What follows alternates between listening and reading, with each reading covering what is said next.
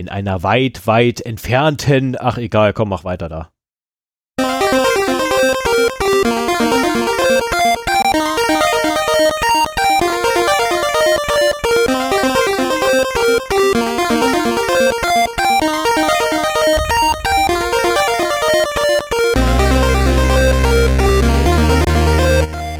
Zero Day, der Podcast für Informationssicherheit und Datenschutz.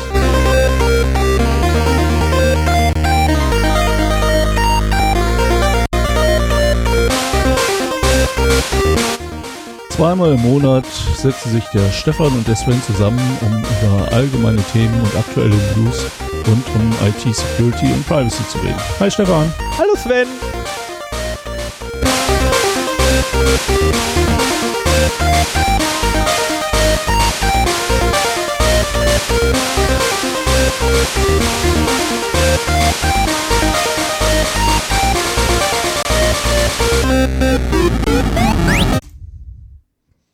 Ein wunderschönen So, Morgen, also ich, guten Abend, gute Nacht. genau, von mir auch. Wir schreiben den, was haben wir heute? 8.10. 2020. Und werden wahrscheinlich wieder wie gewohnt am 9.10. irgendwann vormittags veröffentlichen. Die Wahrscheinlichkeit dafür ist sehr hoch, ja. Genau. So. Womit Jetzt wir auch schon zur Hausmeisterei wollte. so, womit wir jetzt auch schon zur Hausmeisterei kommen. Ähm, wie man sicherlich äh, bereits mitgekriegt hat, auch im Intro, ich habe etwas weniger Störgeräusche und zwischendrin so. Ähm, ich habe jetzt ein neues Gate. Äh, wir benutzen ja Reaper und ich habe blödsinnigerweise mich vorhin aus Versehen verklickt und habe auf den ähm, Effekt-Button für meine Autospur geklickt. Und dazu, als das Fenster aufging, so, ah, warte mal, nee, da wolltest du, ach, du wolltest ja mal gucken. Und da habe ich einfach mal Noise eingegeben und siehe da, es gibt tatsächlich ein Plugin für Noise Gate. Das fand ich sehr erstaunlich, wusste ich nicht, war mir nicht bekannt. Und seitdem das habe ich ist ja jetzt ein eine Gate. vollwertige, das ist eine vollwertige DAW und äh, ich, ich bete ja, dass du die anderen Effekte, Verzerrungseffekte dort nicht äh, findest, die da auch noch alle drin stecken, weil sonst wird das sehr anstrengend für die Hörerschaft in den nächsten Folgen. Da gibt's noch mehr? Wenn, gibt's da so mich die ganze Zeit mit so einer Mickey Maus unterhalte zum Beispiel. Das ist ja auch cool. Es, es gibt Mickey Mouse? Das gibt's bestimmt. Kann man- das kann man brauchst bei- halt so ein Pitch-Shift dafür. Kann man bei, Das- bei äh, Reaper im Nachhinein noch Effekte äh, drauflegen? Ja. Wir haben ja getrennte Spuren. Das ist super. Aber ich ich hoffe, du machst das nicht. ich suche nachher noch Helium raus. so eine Folge Helium, das müsste auch mal gut kommen. Ja, aber so ein Noise Gate ist eine feine Sache. Also Auphonic macht das halt auch. Aber ähm, so hat man halt auch schon keine Störgeräusche, wenn man irgendwie hier in der Aufnahme ist. Ich habe das bei mir ja auch eingerichtet. Und äh, das funktioniert extrem gut. Seitdem habe ich halt auch wirklich null Pegel, wenn ich nichts sage. Ähm, also Audiopegel. Und äh, das verhindert irgendwelches Rauschen oder sonstige kleinen Geräusche, die vielleicht auch aus der Umgebung kommen, äh, sehr gut von vornherein, dass sie gar nicht erst auf die Aufnahme kommen. Ja, dann äh, habe ich noch einen kleinen Nachtrag zur letzten Sendung. Da haben wir die ähm, Big Brother Award 2020 vorgestellt und da wurde auch unter anderem war da im Bereich, ich glaube, Arbeit äh, H&M der Preisträger.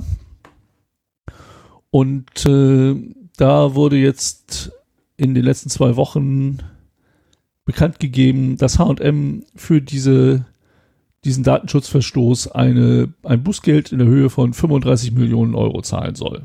Welches gleichzeitig das größte Bußgeld ist oder das höchste Bußgeld, was jemals ausgeschüttet wurde innerhalb von Deutschland. Ja? Ja. Das habe ich nicht geguckt. Wir ist haben ja mal es ist das zur Rekordbußgeld. DSGVO und den Bußgeldern haben wir mal äh, eine Folge gemacht.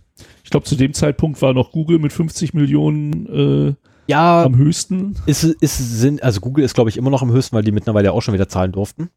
Äh, aber du hast ja innerhalb von Deutschland halt noch nie so hohe Summen gehabt. Ja, ja. Ja, und das ist jetzt tatsächlich halt Rekordsumme für Deutschland, weil die halt in Deutschland blechen durften. Ja, für die, die die letzte Folge nicht gehört haben, H&M hat in einem Callcenter, das sie selbst betreiben, haben die Teamleiter systematisch die Mitarbeiter bespitzelt und äh, eine angenehme Gesprächsatmosphäre geschaffen, um ihnen Geheimnisse zu entlocken, was so die familiäre Situation angeht oder ihre Krankengeschichte. Und das wurde alles haarklein aufgeschrieben, dokumentiert und auf einem Netz, internen Netzwerkshare auch für die anderen Teamleiter zur Verfügung gestellt. Ähm, das kam dann irgendwann raus, weil diese Datei dann auch anderen ähm, Mitarbeitern dort in die Hände gefallen ist und äh, hat für einigen Wirbel gesorgt. Es gab eine Entschädigungszahlung von zweieinhalbtausend Euro an jeden Mitarbeiter, inklusive der Teamleitung, die das verbockt hat. Ähm, also selbst da haben sie dann es nicht hinbekommen, das, das gut zu machen. Ja, und jetzt sind sie halt verbrummt worden, dass sie auch 35 Millionen Euro noch zahlen dürfen. Ich kann mir vorstellen, ich weiß, dass das in Amerika einen Einfluss auf die Rechtsprechung hat, wenn man quasi im Voraus schon versucht, Wiedergutmachung zu leisten. Deswegen halt so Ausschüttung von Prämien an die Opfer oder so, das wird halt alles äh, positiv angerechnet. Ich weiß nicht, ob das in Deutschland ähnliche Effekte hat, ähm, aber ich hatte schon vermutet bei der letzten Sendung, dass irgendwie diese Prämie, die da ausgeschüttet wird, nicht nur äh, ausgeschüttet wird, weil die Geschäftsführung äh, so eine soziale Ader hat, sondern dass das unter Umständen auch da entweder für intern ein wenig die Wogen glätten soll oder auch vielleicht vor Gericht positiv gewertet werden kann. Ja, naja. Es gibt bei dieser Ausschüttung äh, tatsächlich meine, meine persönliche Meinung ist, Einschätzung, äh, da wird es sehr wahrscheinlich nur darum gegangen sein, irgendwelche Wogen zu glätten und Gemüter zu beschlichtigen. Mhm. Beschwichtigen, nicht schlichtigen. Sorry, deutsche Sprache, schwere Sprache, bin ich nicht so gut drin. ja, gut. Ähm, Dann können wir eigentlich gleich weitermachen. Mit kommen wir mal zu den Datenverlusten. Das ist diesmal nur ein Datenverlust. Irgendwie ist nichts wirklich passiert, ähm, was ich jetzt bemerkenswert fand. Wir, wir haben da ja sehr, sehr viele Wiederholungen und äh, hier wird mal wieder ein Amazon S3 Bucket aufgemacht oder ist, ist zugreifbar ohne Authentifizierung oder ähm, eine MongoDB oder ein Elasticsearch Cluster, was auch immer. Aber äh, einen Punkt habe ich dann doch gefunden, den ich erwähnenswert fand. Alleine schon ähm, we wegen des Produktes, um das es geht. Solltet ihr also einen Peniskäfig von der Firma Cellmate besitzen und benutzen, würde ich euch raten, das in der nächsten Zeit vielleicht nicht zu tun. Ähm, die Erkenntnis, die größte Erkenntnis für mich war, es gibt Peniskäfige. Die haben natürlich, wir, wir Nerds wissen das, alles ist besser, wenn es Bluetooth hat. Und äh, die werden halt per Bluetooth geöffnet und in der Regel gibt es da dann halt einen Schlüsselmeister oder eine Schlüsselmeisterin, die ähm, das mit der App auf ihrem Handy gepaart hat, so dass sie halt oder er darüber entscheiden kann, wann du armes Würstchen dein armes Würstchen wieder aus dem Ding da rausbekommst. Und die sind wohl auch recht massiv gebaut. Ich, ich habe keine Ahnung, auch irgendwie nicht so die richtige Fantasie, mir zu überlegen, wofür man sich das umtun will. Aber gut, es gibt es, es scheint gekauft zu werden und äh, das läuft halt so. Ja, ähm, der Datenverlust an der ganzen Sache ist, dass die, ähm, äh, die Zugangsdaten zu dem äh, Backend per äh, Klartext übertragen wurden und auch das API äh, Informationen preisgibt, ohne dass eine Authentifizierung ähm, verlangt wird, so dass äh, es ohne weiteres möglich ist, da halt ähm, die die relevanten äh, Informationen zu hören und äh, dann eben auch das Passwort zu sehen. Und damit hast du zum Beispiel die Möglichkeit, ähm, das äh, Passwort auch selber zu ändern was dazu führt, dass du dein armes Würstchen nicht mehr aus dem Käfig rausbekommst. Darüber, über diese Funktion ist es halt auch ermöglicht, und das ist halt das, weshalb ich das als Datenverlust hier äh, anführe, dass Nutzernamen, Kennwörter im Klartext und E-Mail-Adressen, Telefonnummern, Geschlecht, Kontakte innerhalb der Plattform und selbst die GPS-Daten zur Position dieser Nutzer ähm, im Internet frei verfügbar waren. Wait, what? GPS? GPS, ja. Also die Android-App, die es dazu gibt, die hat nach 30 verschiedenen Berechtigungen gefragt, wenn du die installiert hast. Und da sieht man halt, dass die auch recht datenhungrig war und äh, da halt sehr viel auch äh, dann im Backend gespeichert hat. Und über diese Schwachstellen, äh, die es dabei gibt, ähm, ist es halt auch sehr leicht möglich, das halt einzusehen. ja, ähm, aber. Was? Es ist mir immer Das- wieder ein das- Rätsel, dass äh, wirklich die, die billigsten Anwendungen GPS-Koordinaten haben wollen. Und die Leute dann sagen, ja, das ist schon okay, meine Taschenlampe darf das. Die muss ja wissen, wo sie ausleuchten soll. also, ja, Genau, wo sie hinleuchten soll. ja, ich war, jetzt mal ganz ehrlich, du lachst, anders kann ich mir das nicht erklären, dass die Leute sagen, ja, ist okay. Da, äh, ich kann mir das echt alles nicht erklären. Ähm, gut, okay, wobei auf der einen Seite, ich meine, wir reden ja gerade von einem Peniskäfig, also ich kann mir schon durchaus äh, denken, warum man eventuell GPS mithaben möchte. Aber das ist dann tatsächlich ein, ein äh, Thema, glaube ich, für ein Offline-Gespräch. Nein, ich meine, das springt das könnte ja dazu benutzt werden, dass, obwohl ähm, dass die Übertragung ist per Bluetooth. Das heißt, äh, der Schlüsselmeister muss in Bluetooth-Entfernung sein. Und damit könnte man eben auch prüfen, ähm, ob die Personen nebeneinander sind. Ja, aber der, der Hacker muss ja auch Bluetooth dann haben und in der Nähe sein. Nee, das, Das ist ein funktioniert Blödsinn. auch. Das ist, ein total Blödsinn. Auf Ja, jeden dann, Fall- Dann braucht das Ding ja erst recht kein, kein GPS. Nee. dieses, dieses Ding ist eh nicht empfehlenswert. Also, wenn die Bluetooth-Verbindung abreißt, dann bleibt das Ding zu. So, das heißt, dein Schlüsselmeister hat mal wieder verpeilt, sein Handy aufzuladen. Das geht aus und du klemmst da drin fest. Und möchtest gerne auf Toilette. Ähm, dummerweise, wenn, wenn das dann ein bisschen länger dauert und du vielleicht auch noch mal ein bisschen Wasser lassen musst, ähm, Feuchtigkeit kann das Ding überhaupt nicht ab. Wenn es nass wird, bleibt das Ding zu. Oh Gott. Und Das ist äh, insofern, äh, das sind halt Fälle, wo im Prinzip nur noch der Bolzenschneider hilft. Und ganz ehrlich, da, das müsste schon jemand sein, der dem ich sehr vertraue, bis ich ihn da mit dem Bolzenschneider äh, was schneiden lasse. Ich meine, wir, wir beide Äh. kennen ja jemanden, der bei der Feuerwehr ist. Und äh, gut, es ist die Freiwillige Feuerwehr, aber es ist die Feuerwehr. Und also, nein, ist. Wir, wir beide kennen zwei Personen, die bei der Feuerwehr sind. Das, ja. Äh, beides ist die Freiwillige Feuerwehr, eine hier in Braunschweig, eine in Helmstedt, glaube ich, war das. Ähm, aber ganz ehrlich, jetzt, jetzt nur mal, nur mal ganz, ganz rumgesponnen, ne? Wie peinlich muss das sein für uns, also für jemanden wie uns beispielsweise, der Leute bei der Feuerwehr kennt? Wie peinlich wird das? Ich meine, ich habe ja schon die Problematik, ich kenne Leute bei der Braunschweiger Polizei. Das ist ja schon peinlich, wenn mein Name da auftaucht. Weil ich mir das immer schön Also auf Butterbrot schmieren lassen darf. Die Firma, die diese Schwachstellen entdeckt hat, hat auch äh, geguckt, wie man denn das Schloss knacken kann und hat Tipps veröffentlicht, wie man sich aus dem Cellmate befreien kann. Das ist aber nicht so einfach. Also entweder musst du da mit einem dünnen Metallstreifen drin rumstochern und äh, also ne, aus so einer Dose geschnitten. Mhm. Das kann halt auch empfindlich daneben gehen. Das kann richtig Oder wehtun. aber äh, du musst das Gehäuse öffnen und äh, dann an der richtigen Stelle ähm, 3 Volt applizieren. Äh, auch das Öffnen des Gehäuses geht natürlich nicht ganz ohne Gewalt und so ein bisschen Werkzeug musst du da halt immer dann äh, mit dir rumtragen. Also das sind, so wie sie es gefunden haben, die beiden einzigen Möglichkeiten, wie man dann aus dem Ding rauskommt, wenn es dann erstmal zu ist. Hat's halt jetzt Und- bitte ganz still. Willst du bitte treten unter Batterie? Ja, also der Zero Day Podcast warnt vom Benutzen von Cellmate Peniskäfigen. Oh Mann, ey, dass wir jemals eine solche Thematik bei uns haben, ich jetzt nicht für möglich gehalten, ernsthaft. Ja, aber es- ich glaube, Sextoys sind äh, durchaus ein Thema. Die werden ja natürlich auch immer smarter, wie alles.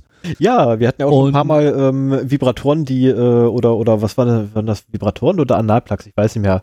Ähm, Ich glaube, es gibt beides. ja, natürlich die dann gibt's aus der beides. Ferne benutzt werden können, ne? Ja, ja, waren Vibratoren. Es waren Vibratoren mit Fernsteuerung, ähm, die dann über das Internet gingen. Da hatten wir auch schon irgendwann einmal in den Nachrichten äh, die sehr ruhmreich erwähnen dürfen. Ja. Weil die ja auch so Das- leichte Probleme hatten. könnte es genauso mit Buttplugs geben. So können wir uns ja zulegen. Und wenn, dann, wenn wir sehen bei Jitsi, dass der andere nicht aufmerksam ist, dann wird man eben auf den Knopf gedrückt so, ah, okay, machen wir weiter. es gibt übrigens, also ähm, es gibt da wirklich ein Sextoy-Hacking-Projekt namens Internet of Dongs. Und äh, die haben das halt in Kooperation mit der Sicherheitsfirma Pentest Partners gefunden und die Pentest Partners, die haben dann auch anschließend so äh, noch ein paar Tipps gegeben, wie man sich aus dem Ding befreien kann, wenn man damit nicht zur Feuerwehr gehen will. Ja, schöner Datenverlust. Das war, glaube ich, der schönste Datenverlust, den wir in der letzten Zeit hier hatten. Oh. Dann mach mal weiter mit den News. Genau, ich mach mal weiter mit den, mit den, mit den äh, Dings hier, ne? Sag mal, äh, News. Die News. Ja, genau. Kommt mein Audio eigentlich gut bei dir rüber? Ja. Ich habe hier immer wieder Aussetzer, aber das äh, werden wir dann ja sehen. Ich höre dich klar und deutlich und bisher aussetzerfrei. Sehr schön. 23.09.2020.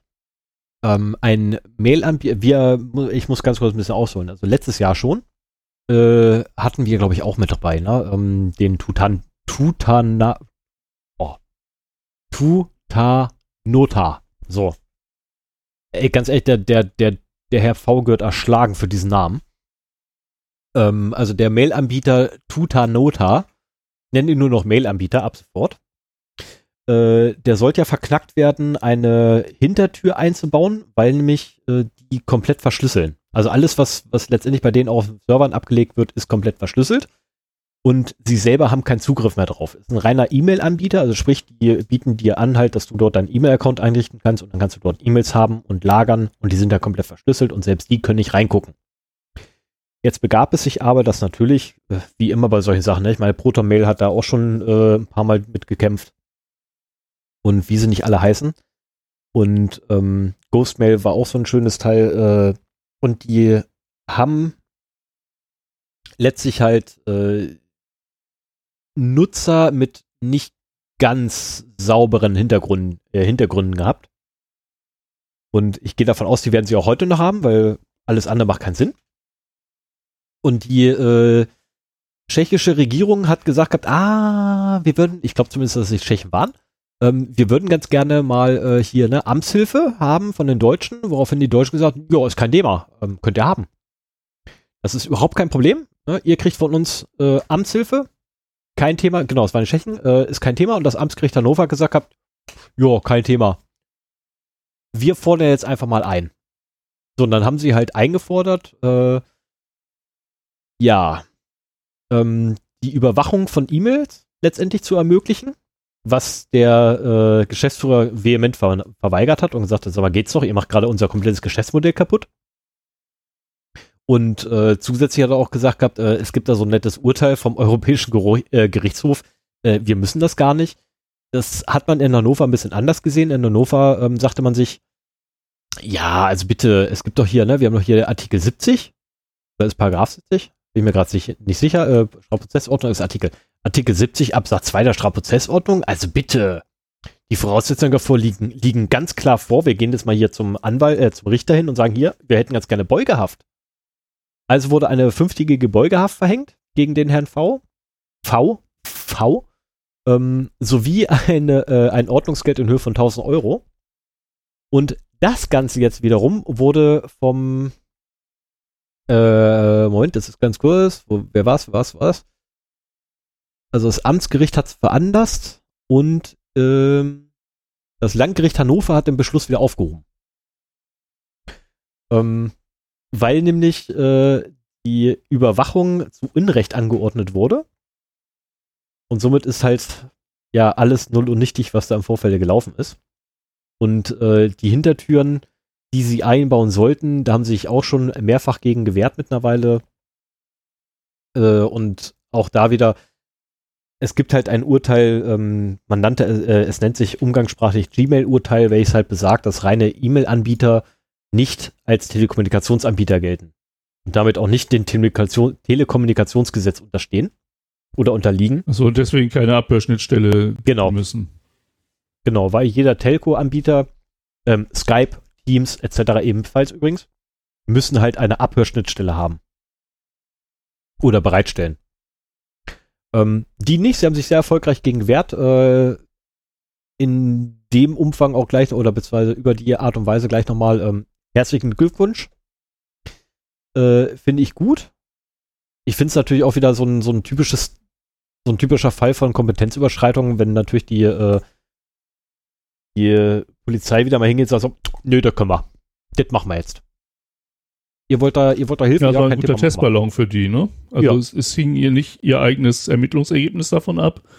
Und äh, sie konnten damit einen schönen Testballon starten, wie weit sie gehen können. Richtig. Mache ich mal weiter. 1.10.2020. Ähm, wir erinnern uns, dass vor vier oder sechs Wochen, ich bin mir nicht mal ganz sicher, die Nachrichten aufgetaucht sind, dass angeblich der Quellcode von Windows XP geleakt ist.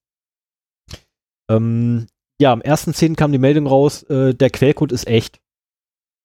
Äh, und zwar hat sich jemand hingesetzt und wirklich die Mühe gemacht und ein lauffähiges XP gebaut daraus, aus den Quellen. Äh, es fehlt allerdings äh, die logon.exe oder login.exe, ich hab's vergessen, welche, wie der, nee, logon, logon heißt es. Logon.exe, also sprich das Einloggen ähm, der Mechanismus fehlt. Äh, was auch sinnhaft ist, dass der nicht mit enthalten ist, weil der äh, separat ist und letztendlich die ganze Netzwerk ähm, und Authentifizierungs- und äh, Login-Schiene da fährt. Ähm, aber ein XP kann tatsächlich aus den Quellen äh, gebaut werden, was natürlich schon sehr interessant ist. Jetzt ist die ähm, Fragestellung, was ist im Weiteren passiert. Man hat sich jetzt überlegt, okay, vielleicht könnte man ja so ein, so ein quasi Open Source XP bauen daraus. Dass man halt, was ich, den Logon nochmal nachschiebt irgendwie als, äh, ähm, als Mockup quasi reinwirft, der immer sagt so, yo, ist okay, melde dich an. Äh, und dann quasi ein eigenes Betriebssystem daraus nach und nach baut, sodass man dann ein, äh, ein, ein Open Source äh, Windows XP quasi hätte. Da ja irgendwie immer noch Leute der Meinung sind, Windows XP sei das beste Windows aller Zeiten gewesen. Gibt es nicht sowieso ein Projekt, wo versucht wird, ein Windows nachzubauen, ein, ein kompatibles? Äh, das ist, das ist ein Riesenunterschied. Ähm, das, was versucht wird, ist die Oberfläche von Windows komplett nachzubauen mit einer Kompatibilität zu Windows-Programmen. Aber es handelt sich weiterhin um ein Linux. Ach, auf Linux-Basis? Ja, das ist auf Linux-Basis äh, und sie verwenden Wine für die äh, Kompatibilität. Also Wine und Mono verwenden sie. Mhm. Mono für die ganze .NET-Schiene und Wine für Genau, äh, React OS, ne? Genau. Genau, ich weiß auch nicht, wie weit die sind, habe ich mich nicht weiter damit beschäftigt, weil ich das einfach so absurd finde. Ich installiere mir doch kein, kein Ziel, Linux. Sein Ziel ist es, vollständige Binärkompatibilität zu Windows herzustellen. Nee, will ich nicht. Zumal mit Windows 10 wow. ist es in, in, in, sehr weite Ferne gerückt. Ja, ja, ja, ja. Also wenn sie das aktuelle nachbauen wollen, das dürfte sehr schwierig werden. Ja. So, mache ich noch weiter hier. Das Projekt wurde 1996 als FreeWin 95 ins Leben gerufen. Okay, ja. ja. Aber ich glaube, da, da werden sie nicht mit fertig werden. Aber gut, nee. machen wir mal weiter. Das ist so ein endlos Community-Projekt. Ja. Am 1.10. auch äh, begab es sich, äh, dass er, also ich frötzel ja immer so ein bisschen rum, ne, über die ganzen Cloud-Anbieter oder die an, ähm, die, ja, vor allem auch die Telco-Anbieter, die ihren ganzen Kram oder generell alle Unternehmen, die ihre Infrastruktur in die Cloud auslagern, mit der Begründung, ah, das ist ja viel Wartung, äh, die Wartungsintensität sinkt dann ja und der Wartungsaufwand wird verringert und packt es in die Cloud, da kann gar nichts mehr schiefgehen. Das ist ja absolut super. Ähm, hat sich auch Microsoft gedacht und hat ihr Outlook, ähm, also Outlook.com, um genau zu sein, und alle Dienste, die damit zu tun haben, lassen sie in ihrer Azure Cloud laufen.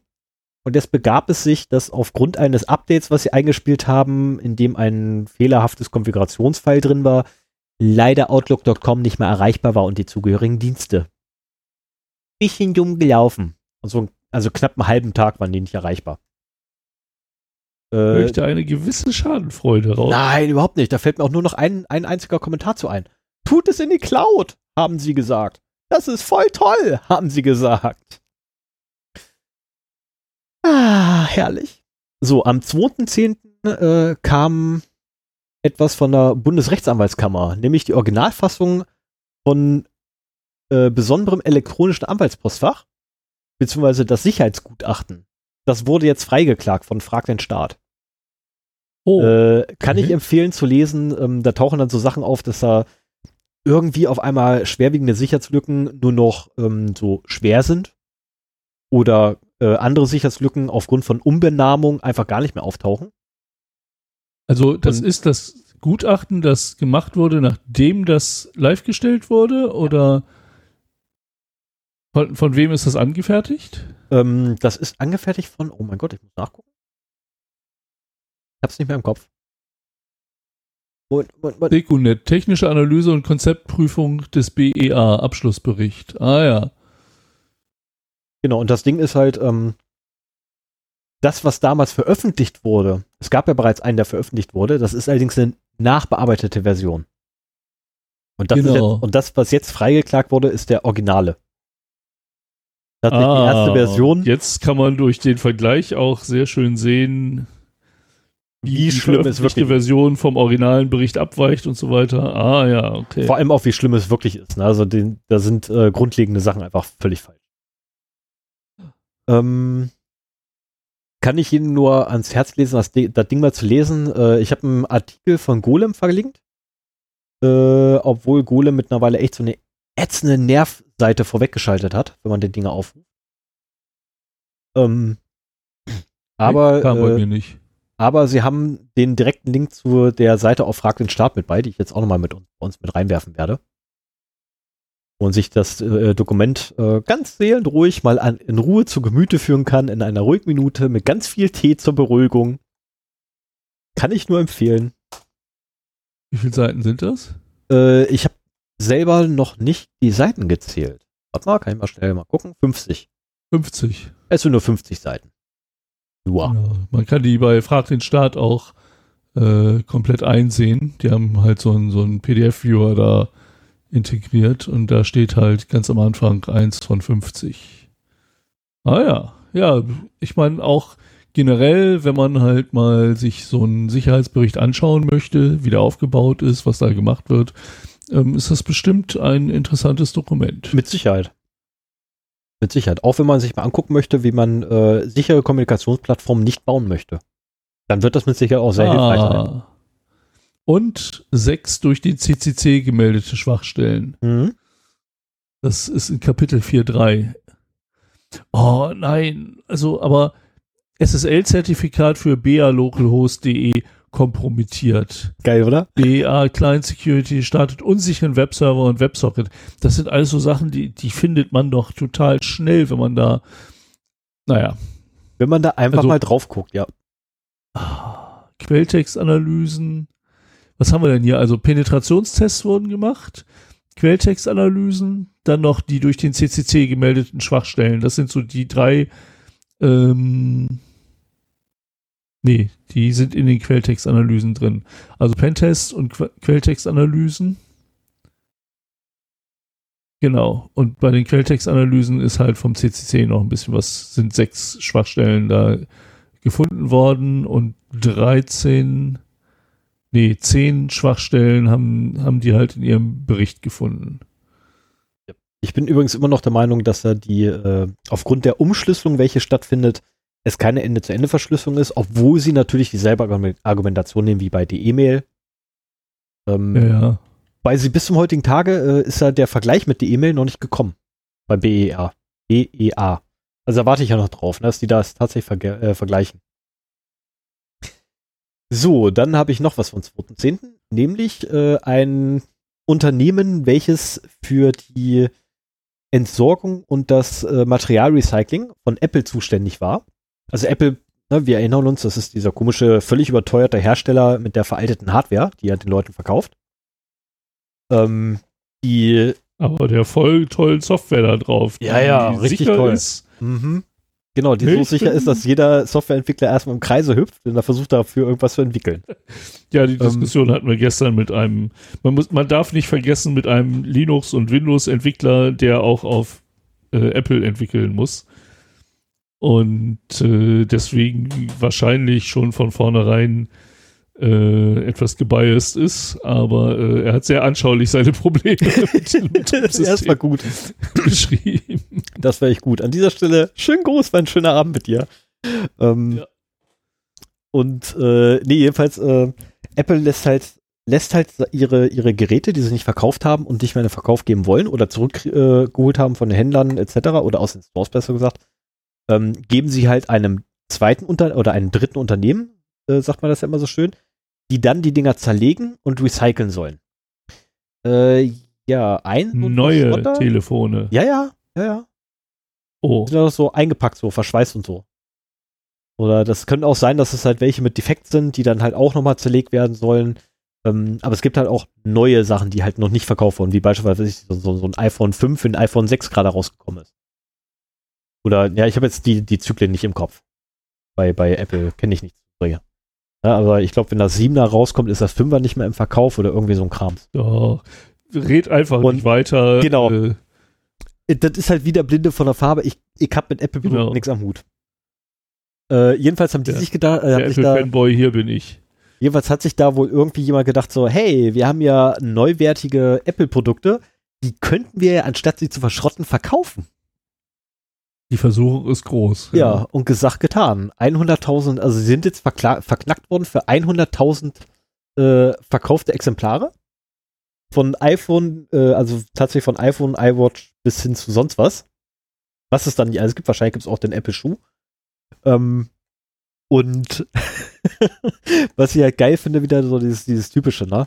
Ähm, das Unternehmen selber wurde verklagt von Apple und stellt sich jetzt natürlich hin und sagt so, also wir als Unternehmen können überhaupt nichts für. Das waren die beiden Mitarbeiter da hinten.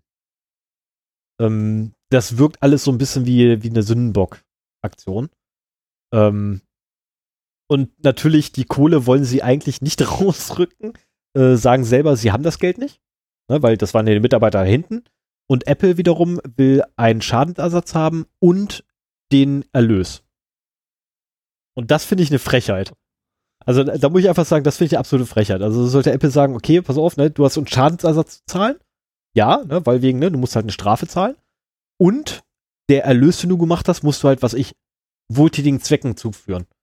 Würde ja, das ist doch doppelt geboppelt. Also ähm, man könnte ja definieren, dass jedes iPhone, das die verkauft haben, nicht von Apple verkauft wird. Äh, insofern sie quasi als Schadensersatz den Erlös für so und so viel verkaufte Geräte äh, einfordern können und dann müssen sie halt diese Summe einmal zahlen, aber so müssen sie die ja zweimal zahlen.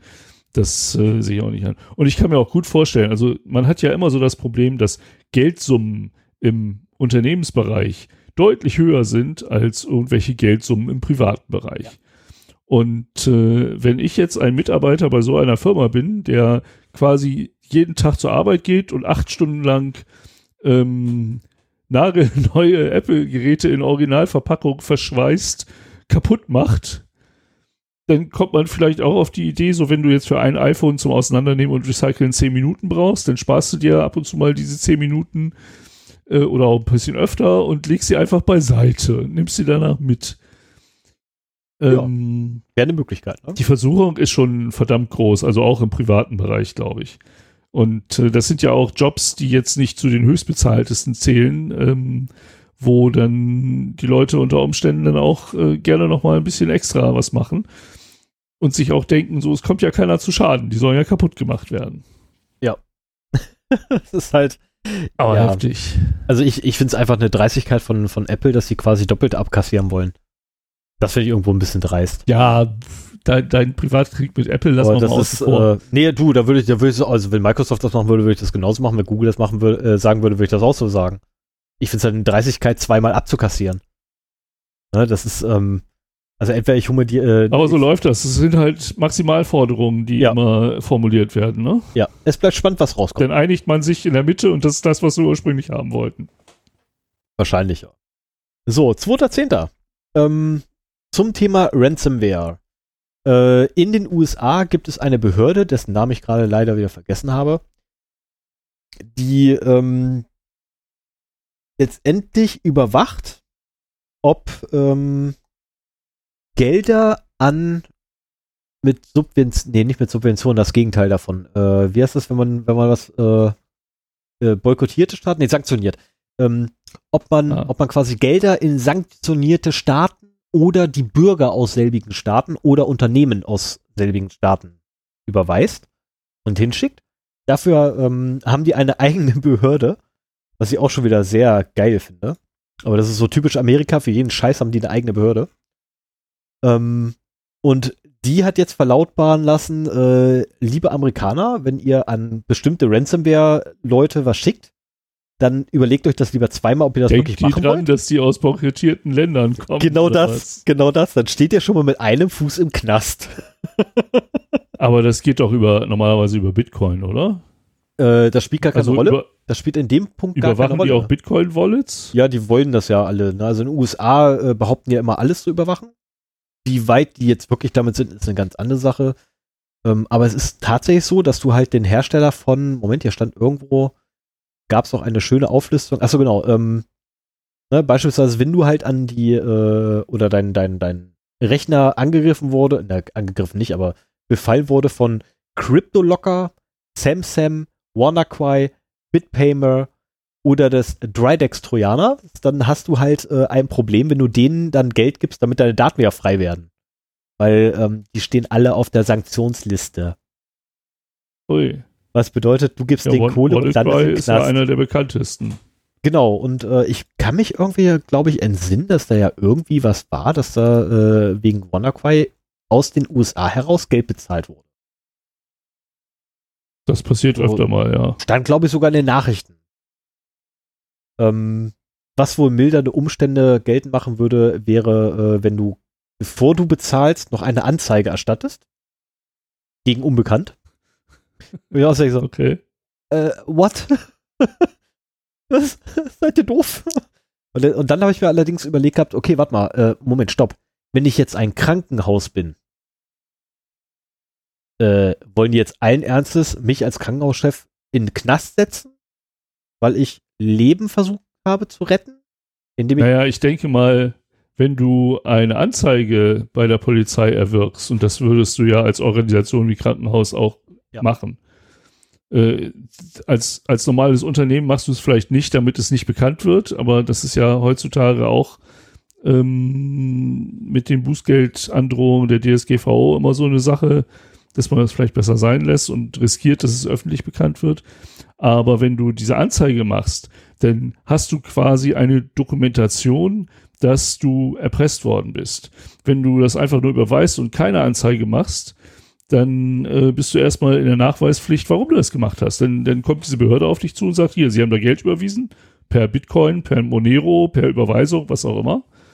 Warum haben sie das denn gemacht? Und jetzt eröffnen wir mal ein Verfahren. Und wenn du dann gleich quasi sagen kannst, hier nehmen sie das Aktenzeichen bei der Polizeis Polizeidienststelle sowieso, ich bin erpresst worden, das muss, Lösegeld musste ich zahlen, sonst wäre schwerer Schaden entstanden, ähm, dann hast du da wahrscheinlich bessere Karten. Ja, hättest du, hättest du. Aber ich finde, ich finde das halt, ähm, also die Meldung selber fand ich halt so abstrus, dass ich die einfach mit aufnehmen musste in die Nachrichten. Ähm, aber gut. Aber da hast du auch wieder das Problem, wen willst du dann persönlich verantwortlich machen, wenn das ein Unternehmen macht? ja.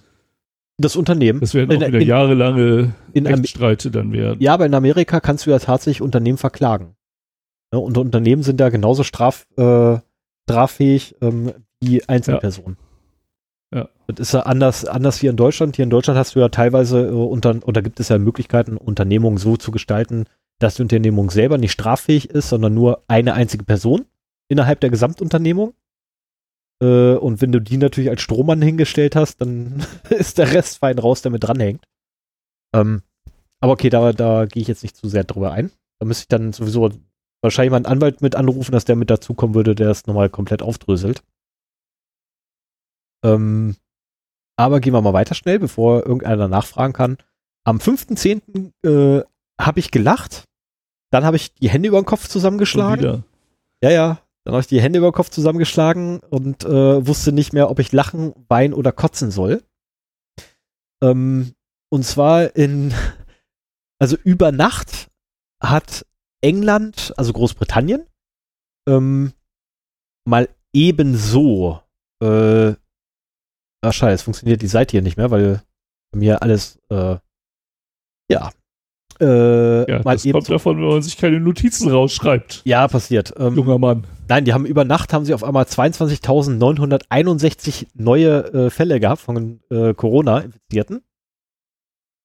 Ähm, und was halt ein bisschen komisch war, war halt dieser Sprung, weil davor war das halt so, ja, hier mal 10.000, damals 10.000, ne, irgendwie. Und hat sich da rausgestellt, so, ja, das lag daran, dass wir eine Excel-Tabelle hatten, wo 16.000 Stück nicht mehr importiert werden konnten, weil Excel voll war. Die Oh. sind jetzt mit bei. ähm, also eigentlich waren es so 11.000, aber leider sind da 16.000 noch zusätzlich mehr reingekommen. Und ich so, what? Seid ihr bescheuert? Gab's, gab's nicht auch im Zusammenhang mit Covid-19 ähm, so Excel-Probleme, dass da halt einzelne Zahlenwerte als Datum interpretiert wurden und deswegen. Nein, das war, das Äh. war äh, nein, das war die Genforschung. Ah, ja, stimmt, das war Das war die, Genforschung. das war die Also- Genforschung, wo sie Gene umbenannt haben. Als Lösung. Also anstatt, Ja, anstatt Excel bei wichtigen. Excel versteh's. ist sehr. ich verstehe es bis heute nicht. Anstatt, dass sie ein richtiges Tool verwenden für eine Aufgabe, ändern sie ihre Methodik auf für das Tool. Also ich, ich, ich nehme, ich baue doch auch, also sorry, äh, nee, ernsthaft, ich, ich verstehe sowas nicht. Ich baue doch meine Abläufe, mache ich doch nicht abhängig von einem Tool. Ich hole mir das Tool passend zu meinen Prozessen, nicht andersrum.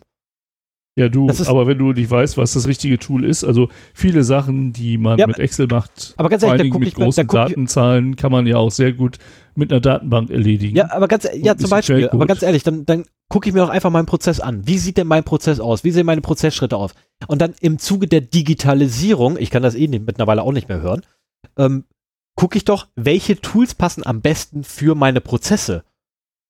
Und nicht, Nee, was kann ich am besten bedienen? Das ist die Frage, die sich die Leute ja, stellen. das ist aber falsch. Ich pump das in Excel rein und damit geht das am besten. Das ist, das ist aber völliger, völliger Humbug. Ich meine, gut, die Diskussion habe ich, habe ich jetzt schon ein paar halbes Nee, so, Mal geführt. so funktioniert Und- die Welt aber. Ja, und ich find's furchtbar. Ich meine, anstatt dass wir einmal richtige Tools sind, meine Güte, Gesundheitsämter dieser Welt, er nimmt doch einmal Kohle in die Foto, lasst euch eine Datenbank hinstellen, fertig.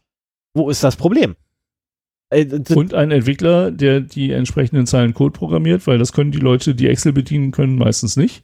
Müssen sie auch gar nicht. Und dann der Typ, der schon ganz gleich kann das wieder bauen. dahin, dass du ganz schnell äh, eine Applikation hast, die auch betreut werden muss.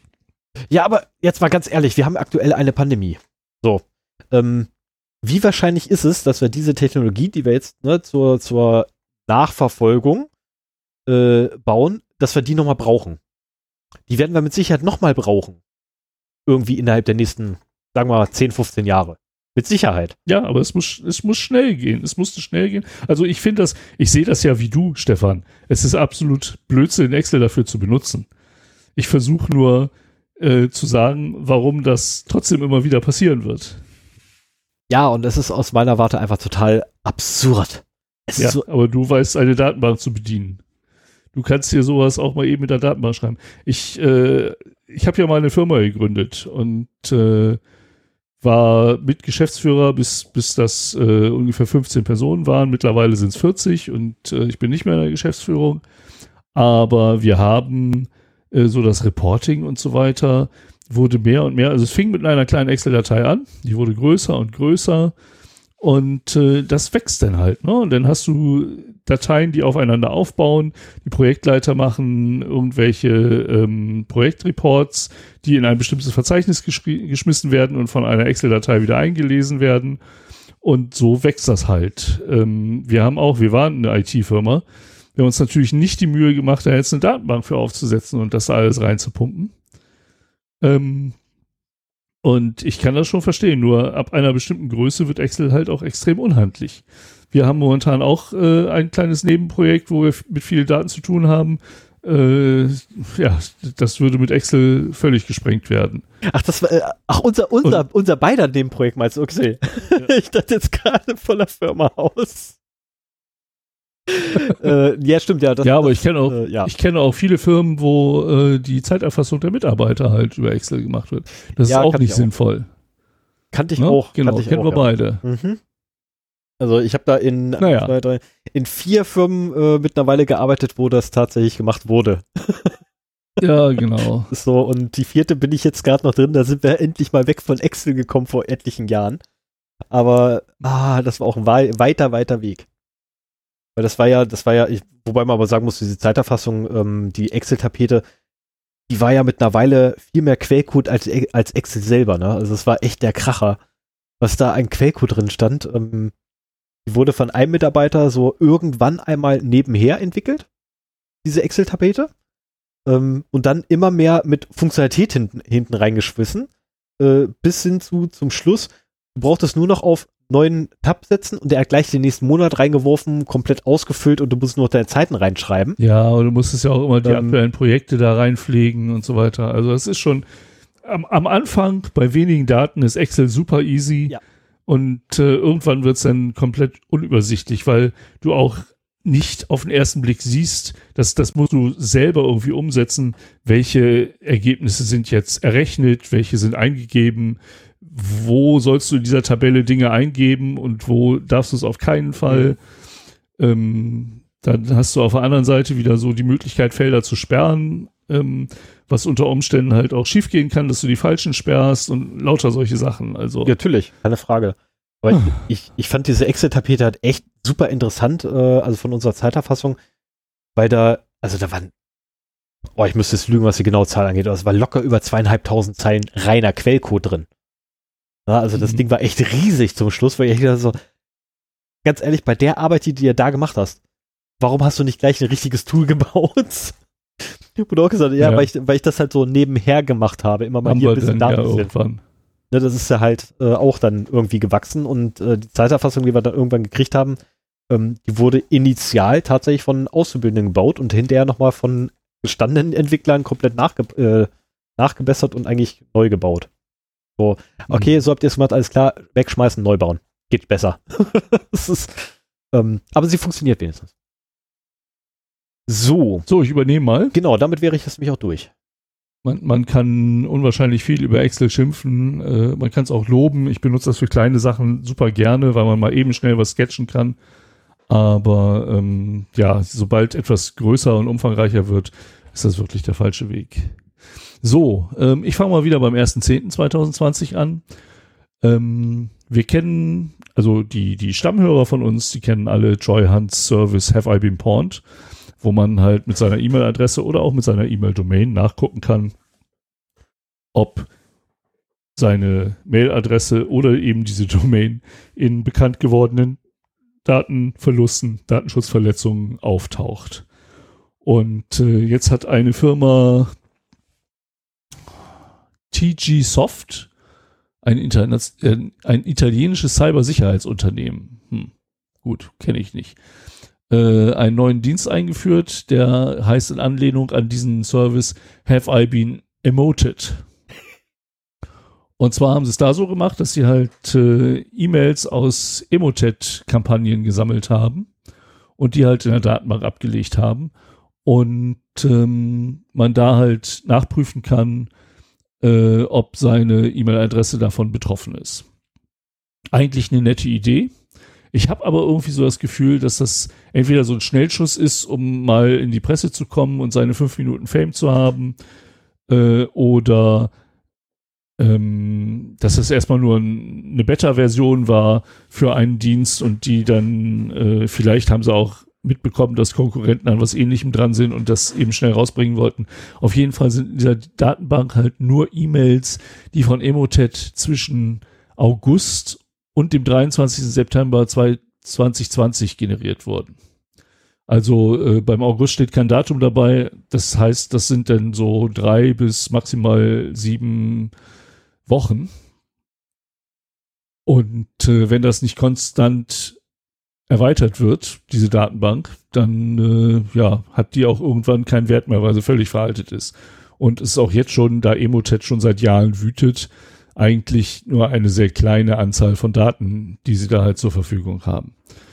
Ähm, trotzdem ist das ein Dienst, der sehr schön gemacht ist und ich würde mir wünschen, dass der ein wenig äh, besser betreut wird.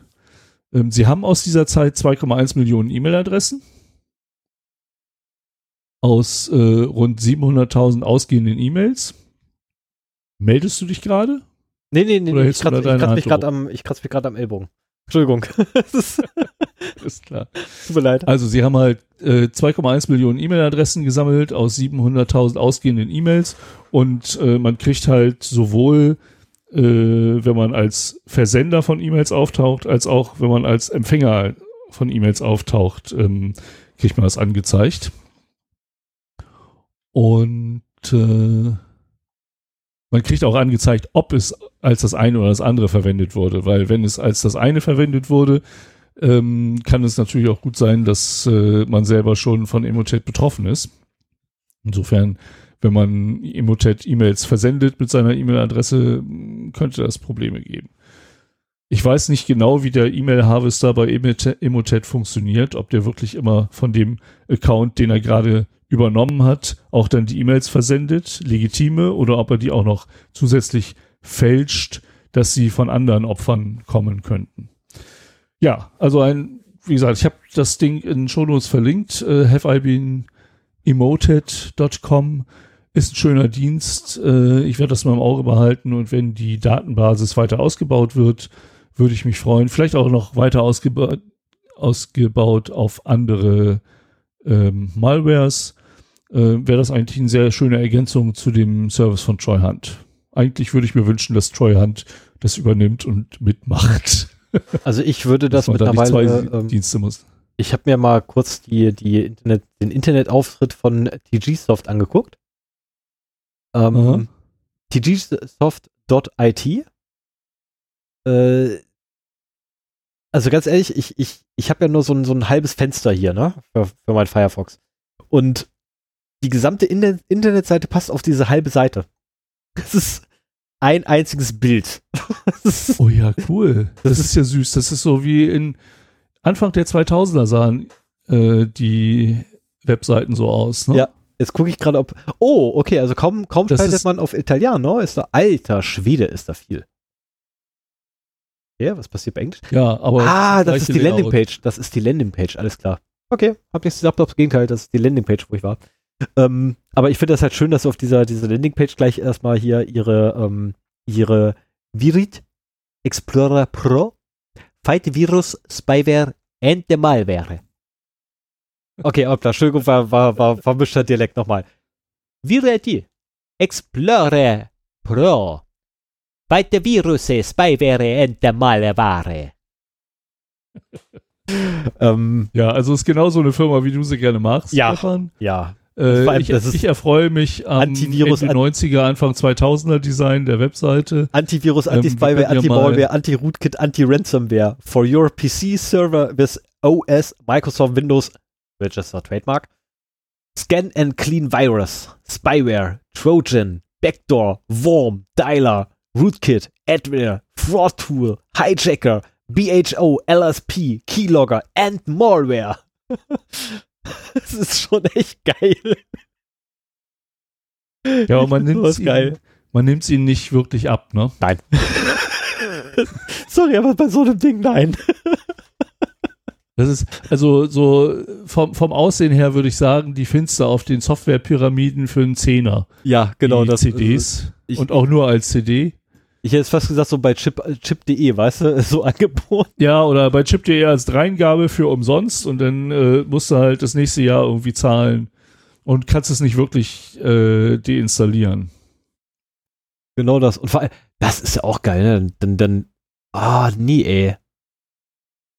Ah, dann guckst du unten drunter, ne? Da, da ist ja noch hier das äh, Creme Center.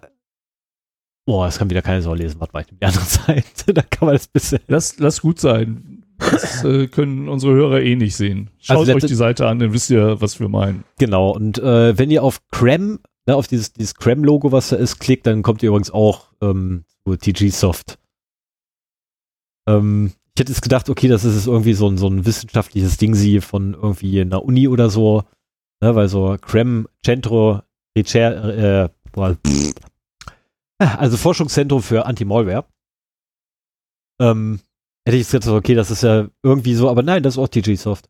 das ist so absurd. Ach, furchtbar. Furchtbar. So, ich mache mal weiter. Äh, wir kommen zum 3.10. Ähm, einem Feiertag bei uns. Und da geht es darum, dass eine chinesische Malware-Gang Facebook-User um insgesamt 4 Millionen Dollar äh, betrogen hat.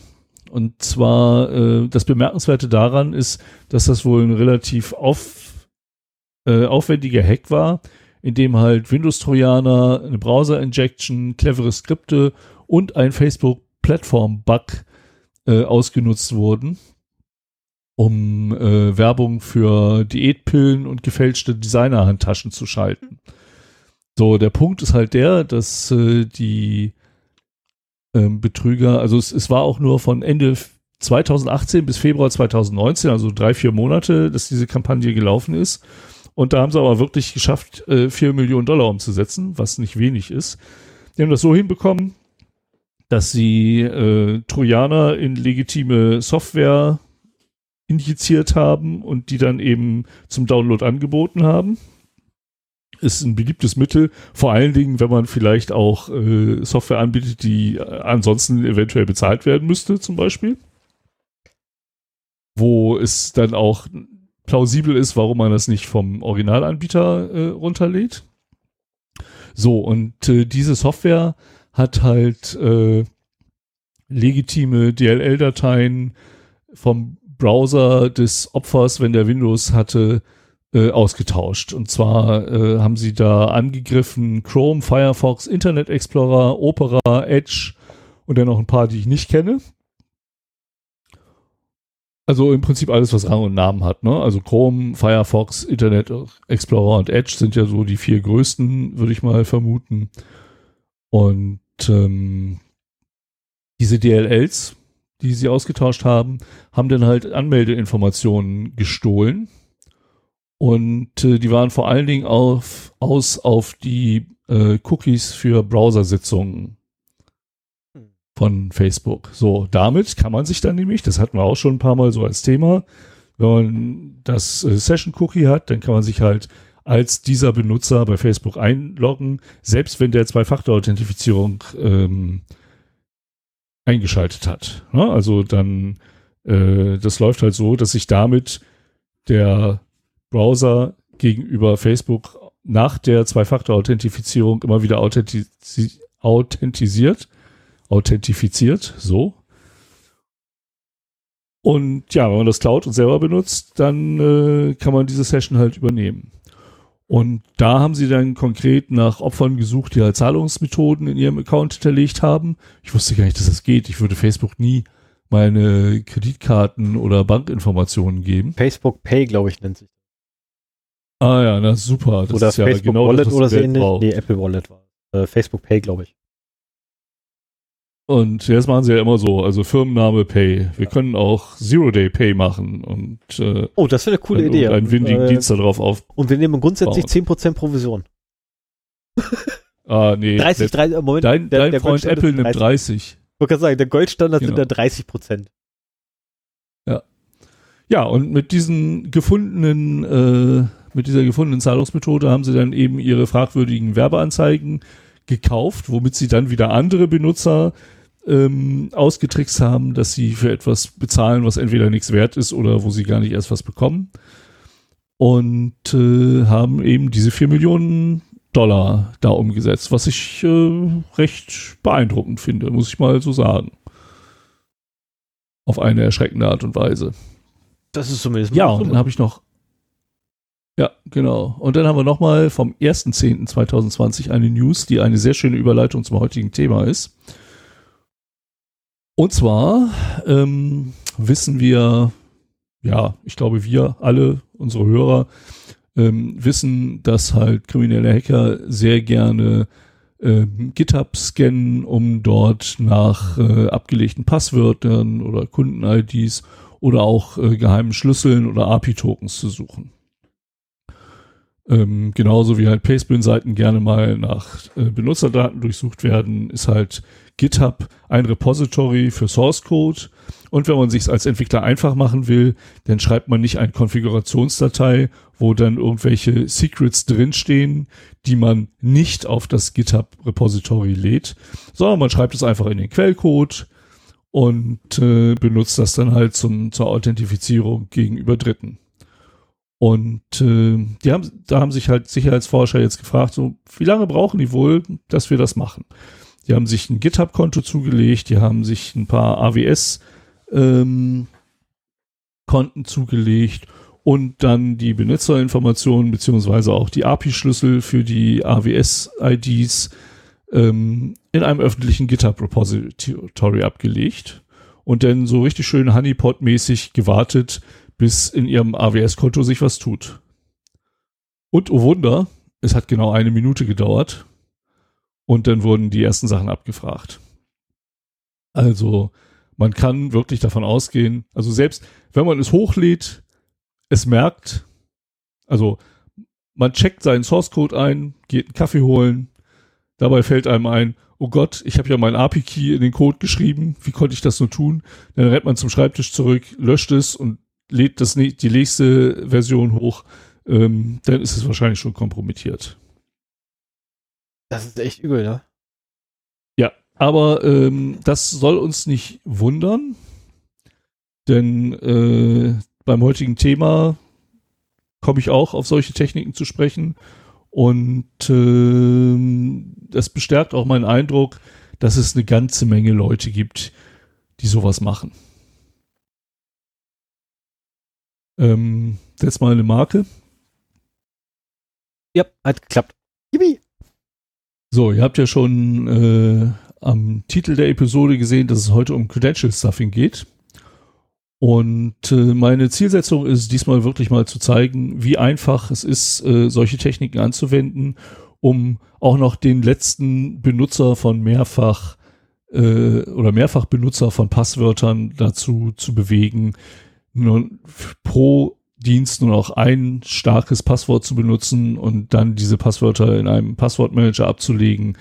Ähm, denn alles andere ist Blödsinn und äh, führt nur dazu, dass man irgendwann früher oder später Probleme bekommt. Stefan und ich haben ja vor zwei Folgen uns mit Payback beschäftigt und ähm, da ging es auch so ein bisschen um das Thema Credential Stuffing, weil das halt immer die Ausrede von Payback war, wie denn die Benutzer um ihre Punkte gebracht werden. Und es stimmt auch, dass Credential Stuffing ein großes Einfallstor ist bei der Übernahme von Accounts. Worum es heute geht, nochmal, ist, dass äh, die Durchführung dieses Angriffes viel einfacher ist, als ich es mir bisher vorgestellt habe. Und es kann wirklich jeder machen, der irgendwie ein bisschen Ahnung äh, vom Internet und von einem Rechner hat, ohne dass er irgendwie programmieren können muss oder sonst wie äh, speziellere Kenntnisse haben muss. Ähm, und deswegen möchte ich heute nochmal explizit äh, sensibilisieren und euch bitten, da Gegenmaßnahmen zu treffen.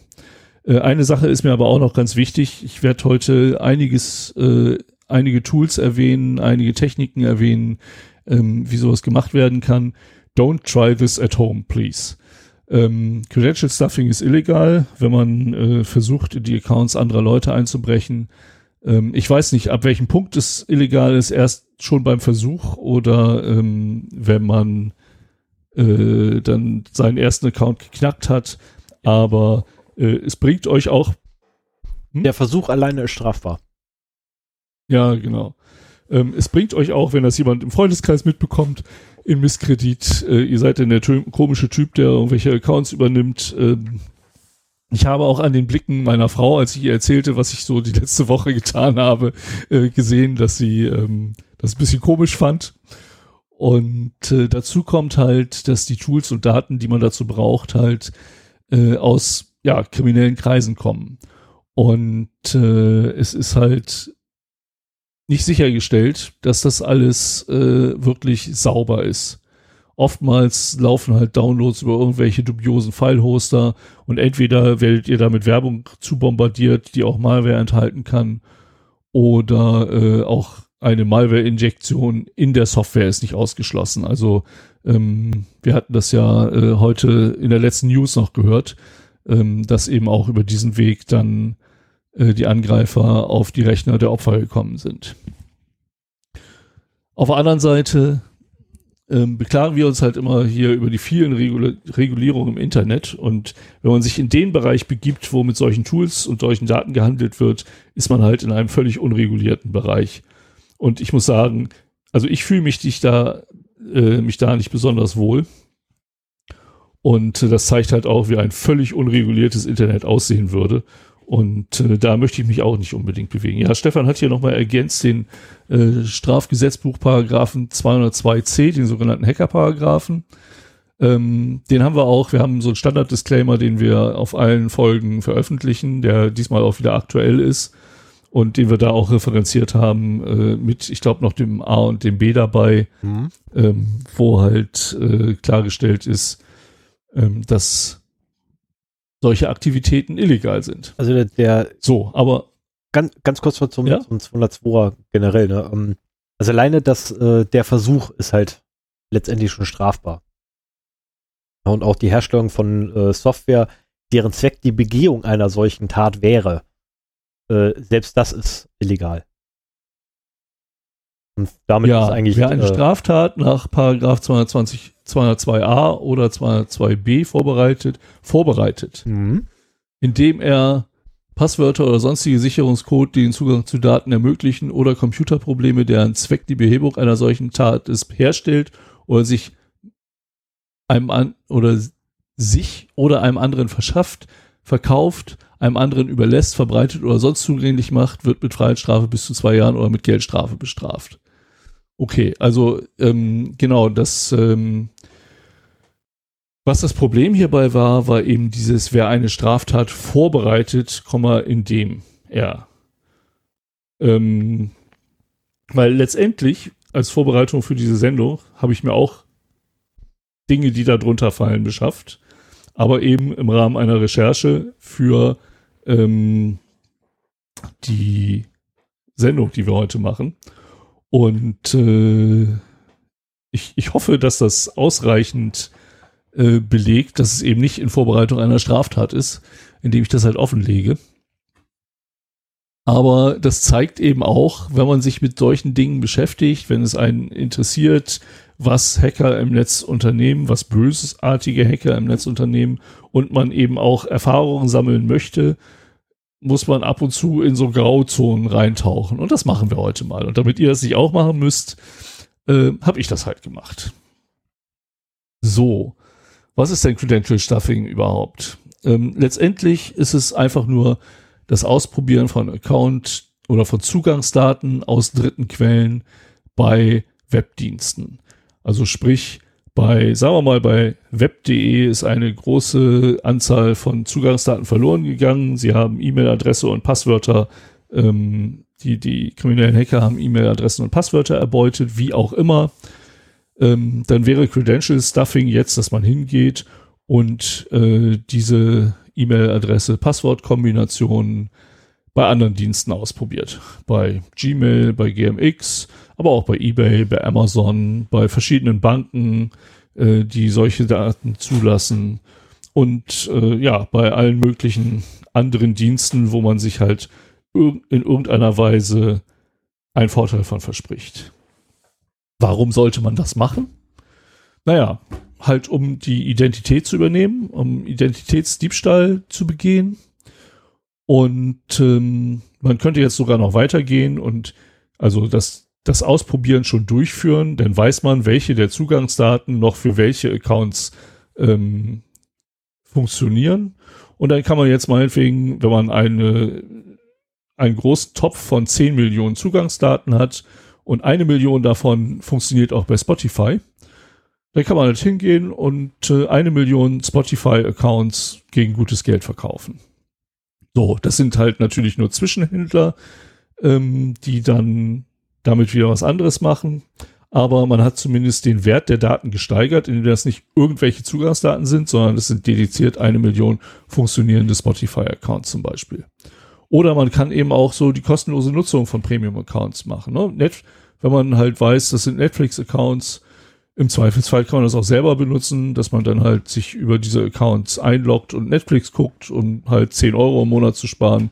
Im großen Stil wird man das natürlich auch erstmal wieder verkaufen an die Händler, die dann irgendwann an äh, die Endkunden da das abnehmen. Man muss sich das schon sehr wirtschaftlich organisiert vorstellen. Und ein interessantes Anwendungsgebiet ist auch noch die Manipulation von Spotify oder YouTube oder Instagram oder iTunes Klicks oder Views. Es gibt äh, vom Y-Kollektiv auf YouTube eine sehr interessante Dokumentation, die habe ich in den Shownotes verlinkt. Ähm, die nennt sich der Rap-Hack. Kauf dich in die Charts, wie Klickzahlen manipuliert werden. Und äh, das ist eine Recherche von einem der Reporter, die ähm, mit einem, ja, wie er sich nennt, ähm, Social Media Experten zusammen gemacht wird, der als Geschäftsmodell hat, eben ähm, Songs in den Charts hochzutreiben. Also in den digitalen Charts. Ne? Also nicht Verkäufe, sondern halt so die Klickzahlen. Spotify-Klicks und YouTube-Views äh, werden mittlerweile wahrscheinlich aufgenommen. Also was heißt wahrscheinlich, die werden halt in die Charts mit aufgenommen. Und äh, insofern, wenn man halt da viele Plays hat, dann kommt man auch entsprechend hoch. Diese, diese Doku ist äh, sehr interessant. Und äh, man sieht da teilweise die Techniken, die ange oder oder erhält auch viele Informationen, wie das dort funktioniert. Unter anderem spielen halt ähm, Dritt Spotify-Accounts da eine große Rolle. Also es ist nicht alles äh, nur damit zu erklären, es geht ja auch über verschiedene Plattformen. Also ähm, wenn dieser Social Media Experte ein, ein Song pusht, dann kriegt der Künstler halt auch noch Instagram-Follower und YouTube-Follower und ganz viele Plays auf YouTube und auf Spotify. Aber dafür braucht man halt auch äh, auf der einen Seite Fake-Accounts, die man halt benutzen kann. Ähm, teilweise werden dann auch noch Playlisten äh, manipuliert, die auch von echten Usern gehört werden so dass dieser Song halt, da werden halt Playlisten wirklich promotet und aufgebaut und dann kann man halt, wenn die oft gehört werden, kann man halt da auch sehr schön mal einen unbekannten Künstler rein äh, fallen lassen, der dann halt auch von echten äh, Hörern sehr viel gehört wird. Aber auch, ähm, es wurde da zum Beispiel gezeigt, wie mit äh, mehreren hundert Tabs in einem Firefox-Browser immer wieder das gleiche Stück abgespielt wurde, um halt die Hörerzahlen hochzuschalten. Und der Mensch hat halt auch gesagt, äh, er macht das in der Regel nicht alleine, sondern mit Partnern zusammen. Und äh, damit kann man dann halt noch mehr Plays generieren. Ich denke mal, das sind ähnliche Typen wie der auch die sich dann irgendwie absprechen und ein gemeinsames Ziel haben. Da fließt allerdings dann auch eine ganze Menge Geld. Also das ist nichts, was man umsonst macht. Äh, wofür man das Geld braucht, das wird zum Teil eben auch ausgegeben, um das weiterzumachen. Da kommen wir heute auch noch drauf. Einen Dienst äh, habe ich schon gefunden bei der Recherche für diese Episode. Ähm, den habe ich auch verlinkt. Äh, da wird halt ganz unverdrossen damit äh, geworben, dass man Spotify, iTunes und YouTube Plays ähm, bei denen erwerben kann. Und ich weiß nicht, ob ich jetzt hier auf die Schnelle, mich interessieren ja immer Preise für sowas. Aber ich hatte mir das eigentlich, hatte ich mir das jetzt ja aufgeschrieben? Nee, das ist ja doof. Aber wir haben ja auf der Startseite äh, Spotify Premium Plays, ähm, starting from 9 Dollar, Spotify Followers from 38,50. Das sind natürlich immer Pakete, ne? Also wir können ja mal hier auf Select Options für Spotify Premium Plays gehen. 1000 Views bei 1000 Views bei äh, YouTube kosten 5 Dollar. Ja, 20.000 Plays bei Spotify mit Premium Accounts in den United States kosten 185 Dollar. Und äh, die Beispiele, die wir da gesehen haben, die waren halt mehr so im Bereich der Hunderttausende bis Millionen. Also ähm, die haben halt auch Beispiele von Deutschrappern gezeigt, wo halt äh, sehr schnell beim Launchen eines Songs die äh, Playzahlen hochschossen wie sonst was. Und es spricht schon sehr viel dafür, dass das, was dieser Typ da erzählt hat, auch äh, wirklich in, in breiter, in breitem Maße gemacht wird. So, also jetzt wissen wir, wofür wir das machen können. wie läuft das denn jetzt? Ich habe es mir bisher wirklich so vorgestellt, dass da Leute sind, die ähm, halbwegs fähig sind im Programmieren, weil das ist ja durchaus eine Industrie, die so ein bisschen im Schatten existiert.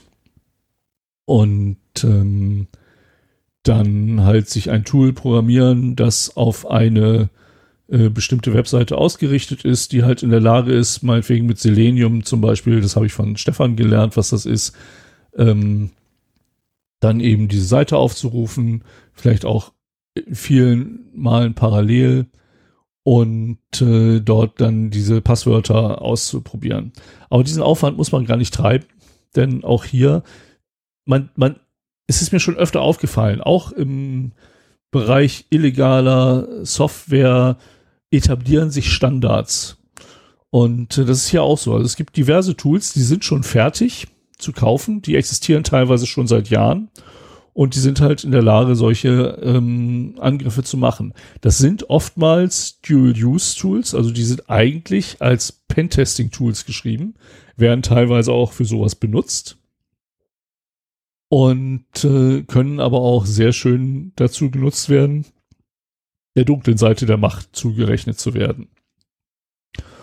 Und ähm, es, gibt wohl drei Tools, so wie ich das gesehen habe, die halt schon länger auf dem Markt vertreten sind. Vertex, Sentry MBA und Apex, die halt ähm, ja das Katz-und-Maus-Spiel auch mit den Betreibern machen. Da wird natürlich versucht, immer wieder dagegen ähm, Mittel zu finden und dann entwickelt sich das Tool weiter. Die werden teilweise seit vielen, vielen Jahren halt sehr intensiv gepflegt. Ähm, eine Sache für, für Webseitenbetreiber habe ich gefunden, wie man Vertex erkennen kann, weil der immer wieder den gleichen User Agent ausgibt, der auch nicht veränderbar ist. Also das, äh, so einen blöden Fehler wundert mich schon fast. Vielleicht ist das aber auch ein, ein Sicherheitsfeature des Herstellers, dass der gesagt hat, wir wollen nicht, dass äh, das für solche Zwecke eingesetzt wird und deswegen machen wir das Tool erkennbar. Ne? Also die haben halt einen ähm, die melden sich immer mit dem gleichen User Agent, so dass man die im Prinzip rausfiltern könnte. Wäre für uns auch nochmal eine Möglichkeit, wenn, wenn wir das loggen würden, äh, könnten wir mal gucken, wie viel in der Richtung da passiert und wie viel von den Tools wir schon abbekommen haben. Mhm. Aber das Schöne ist ja, seit wir unsere Login-URL geändert haben, haben wir so gut wie kein äh, Credential Stuffing Attacken mehr bei uns auf dem Server. Da ist echt Ruhe ab dem Tag. War genial. Und selbst die Brute Force Attacken haben ja aufgehört. Ja, genau. Ja, wir hatten ja mehrere äh, Brute Force Bots, die bei uns mal angeklopft haben. Ähm, ja, ob das jetzt Brute Force oder Credential Stuffing, naja, nee, das war, das war ja aufgrund, nicht, also aufgrund der, aufgrund der Passwörter, die da reingekommen sind, was Brute Force. Und, ähm, und die echten User-Accounts, ne? Da hat sich schon genau. die Mühe gemacht, die User-Accounts auszulesen. Aber teilweise waren das dann wieder Passwörter, die ich mir nicht erklären konnte, die wahrscheinlich dann aus irgendwelchen Passwortlisten waren. Ja, die gab's auch. Also wir haben insgesamt haben wir ja zwei, zwei verschiedene Arten von Angriffen abgekriegt. Ne? Zum einen haben wir äh, eine Wörterbuchattacke gekriegt, das war das erste Mal, wo es uns richtig aufgefallen ist. Und dann später sind die übergegangen zu Brute Force, weil wohl das Wörterbuch am Ende war. Und hast du richtig gesehen, dass sie angefangen ja, haben, hoch zu iterieren. Zu wenig Erfolge gezeigt hat, genau. Ja, ähm, was aber auch bei zwei Accounts, die sie angreifen, was erwarten die? dass ihr Wörterbuch irgendwie 100% knackt. Das ist so, ja. also das war, das ja, gut, aber das, halt, das ist automatisiert. Ich bin mir sicher, dass der Betreiber dieser Attacken ähm, nicht mal wusste, dass er uns angreift. Das war einfach nur ausprobieren um dann im Zweifelsfall die Möglichkeit zu haben, wieder äh, auf einer Seite ein Proxy zum Beispiel zu installieren. Ja. So, diese Tools sind halt nicht nur dazu da, ähm, Credential Stuffing oder Wörterbuchattacken zu fahren, sondern die haben halt teilweise auch noch weitergehende Funktionalitäten. Ähm, einige bieten äh, OCR-Features, also Optical Character Recognition, womit sie dann Captures umgehen können. Äh, oder die haben halt auch äh, eine Pastebin Spider oder einen Poxy Scraper, also Tools, mit denen sie aus Quellen, wo man solchen Content vermuten könnte, ähm, den automatisiert rausziehen können. Und ähm, neuerdings gibt es jetzt noch zwei weitere äh, Player auf dem Markt, Sniper und Open Bullet. Und äh, die sind teilweise kostenpflichtig, aber das kostet nie viel. Ne? Das sind so 20 Euro, vielleicht mal oder Dollar, mal 50 Dollar. Das ist jetzt nicht so, dass man da große Summen bezahlen müsste. Äh, Open Bullet ist, wie der Name schon sagt, Open Source und äh, frei verfügbar. Und äh, die haben halt auch meistens noch eine Plugin-Architektur, mit der man halt äh, Zusatzfunktionalitäten dann auch reincoden kann. Ähm, die haben teilweise schon für beliebte Webseiten vorgefertigte Konfigurationen, so dass man noch nicht mal da Arbeit reinstecken müsste. Und ähm, sind halt auch in der Lage, über Proxys zu arbeiten. Und letztendlich funktionieren diese Tools aber alle gleich. Es ist halt ein äh, Tool, das im Prinzip drei Inputs braucht und damit dann in der Lage ist, diese Credential Stuffing Attacken zu fahren. Äh, die erste Info, die sie brauchen, ist Combo List, dann Configs und Proxy Listen. Ne? Die, die Combo List, das sind halt äh, eben genau diese ähm, Username, Passwort beziehungsweise E-Mail-Adresse, Passwortlisten, die werden allgemein als Combo-Lists bezeichnet oder Mail-Pass-Lists oder User-Pass-Lists. Sehr oft mit entweder Semikolon oder Doppelpunkt getrennt. Also da, da geht schon wieder in diesen Bereich der Standardisierung rein, ähm, dass man da halt äh, diese Listen, die man irgendwo finden kann, eins zu eins in dieses Tool importieren kann und das liest die ein, ohne dass man vorher nochmal irgendwie einen Importer schreiben muss oder sonst welche Arbeit zu machen hat. Bei den Config-Files weiß ich nicht, wie austauschbar die zwischen den Tools sind. Also das kann auch sein, dass die wirklich auf ein Tool spezialisiert sind oder es hat sich da auch schon ein Standard äh, etabliert, aber diese Config-Files sind halt ähm, die eigentlich die wichtigsten Dateien, die beschreiben die Eingabeseite des Dienstes, der abgefragt werden soll. Ne? Also die sagen halt hier, das Passwortfeld heißt sowieso, das Feld für die E-Mail-Adresse heißt sowieso, ähm, der Abschicken-Button ist der und der und bei der Request, bei der Response, die man dann zurückbekommt, muss man nach dem String suchen, um zu gucken, ob man Erfolg hatte, oder nach dem String suchen, um zu gucken, ob noch ein Capture abgefragt wird, oder nach dem String suchen, äh, um zu sehen, dass halt der ähm, dass da kein Erfolg war. Und am Beispiel äh, unseres PayPal äh, Brute Forcings müsste man dann eben schauen, äh, beschwert er sich über den Usernamen oder über die PIN-Nummer, um dann halt entsprechend äh, zu wissen, was mit diesem, äh, mit der speziellen Combo, die er jetzt gerade ausprobiert hat, äh, passiert ist. Und ähm, oder auch, dass man vielleicht eine Anzahl von äh, Versuchen überschritten hat, so dass man jetzt äh, von einem anderen Rechner aus den Angriff machen muss. Und genau das ist halt der Punkt. Die dritte Information sind halt Proxy-Listen, weil mittlerweile viele Webanwendungen einfach nicht mehr nur von einer IP angegriffen werden können. Bei uns war es, glaube ich, auch in den äh, Angriffslogs haben wir halt gesehen, dass äh, das von den unterschiedlichsten IPs kam.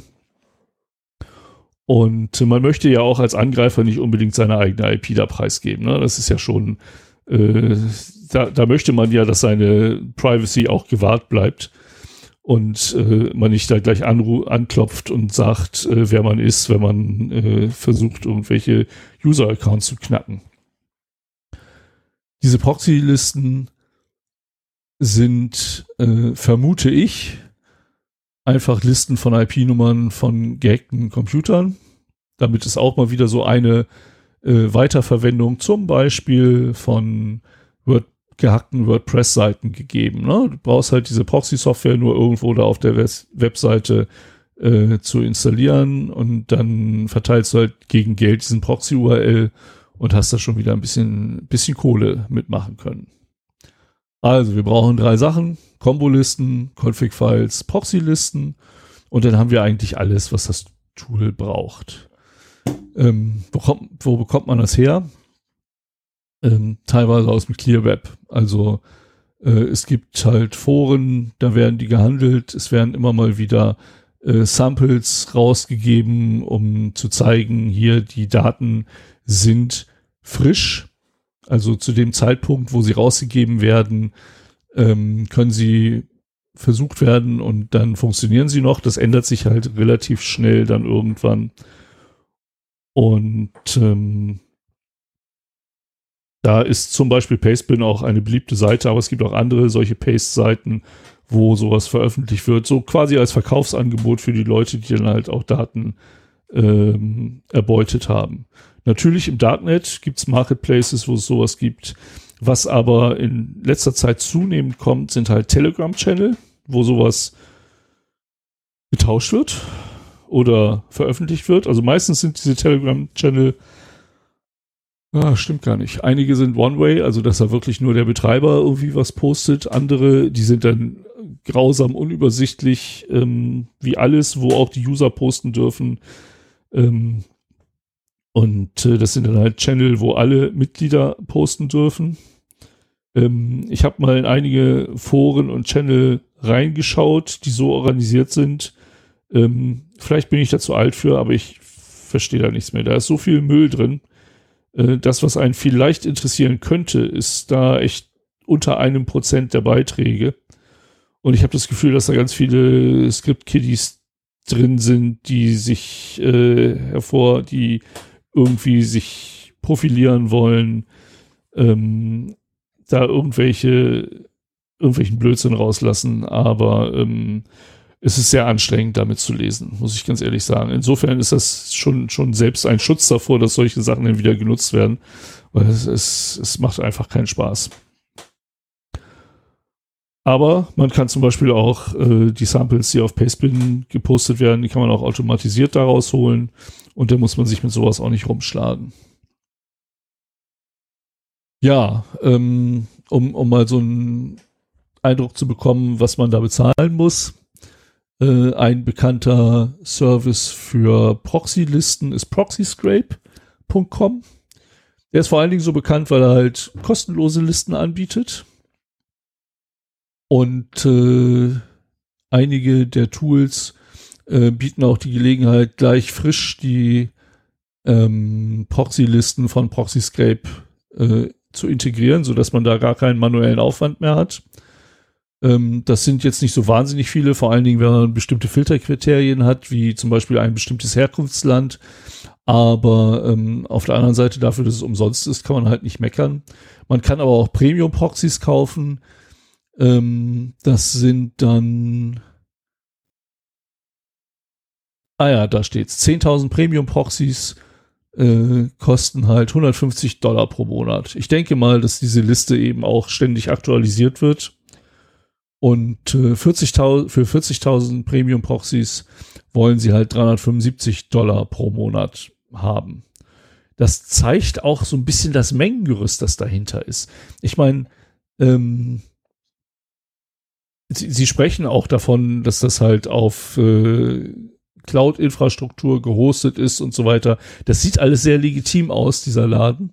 Ich vermute aber trotzdem, dass es irgendwelche gehackten Server sind, die halt nebenbei noch als Proxy-Server da dienen. Und da sieht man auch die schiere Größe ähm, der zur Verfügung stehenden Proxys. Die sind auch irgendwann, wird das der ein oder andere Mal entdeckt, äh, wird wieder dicht gemacht und äh, so, dass sie halt auch unter dem Zwang sind, ständig neue äh, Server ranzuholen. Und äh, so ein ständiges Netz von, sagen wir mal, einer fünf, nee, einer sechsstelligen Summe von Proxys bereitzuhalten, um diesen Dienst überhaupt anbieten zu können, erfordert schon einiges an Maintenance, ne? aber ist halt auch ein lukratives Geschäft.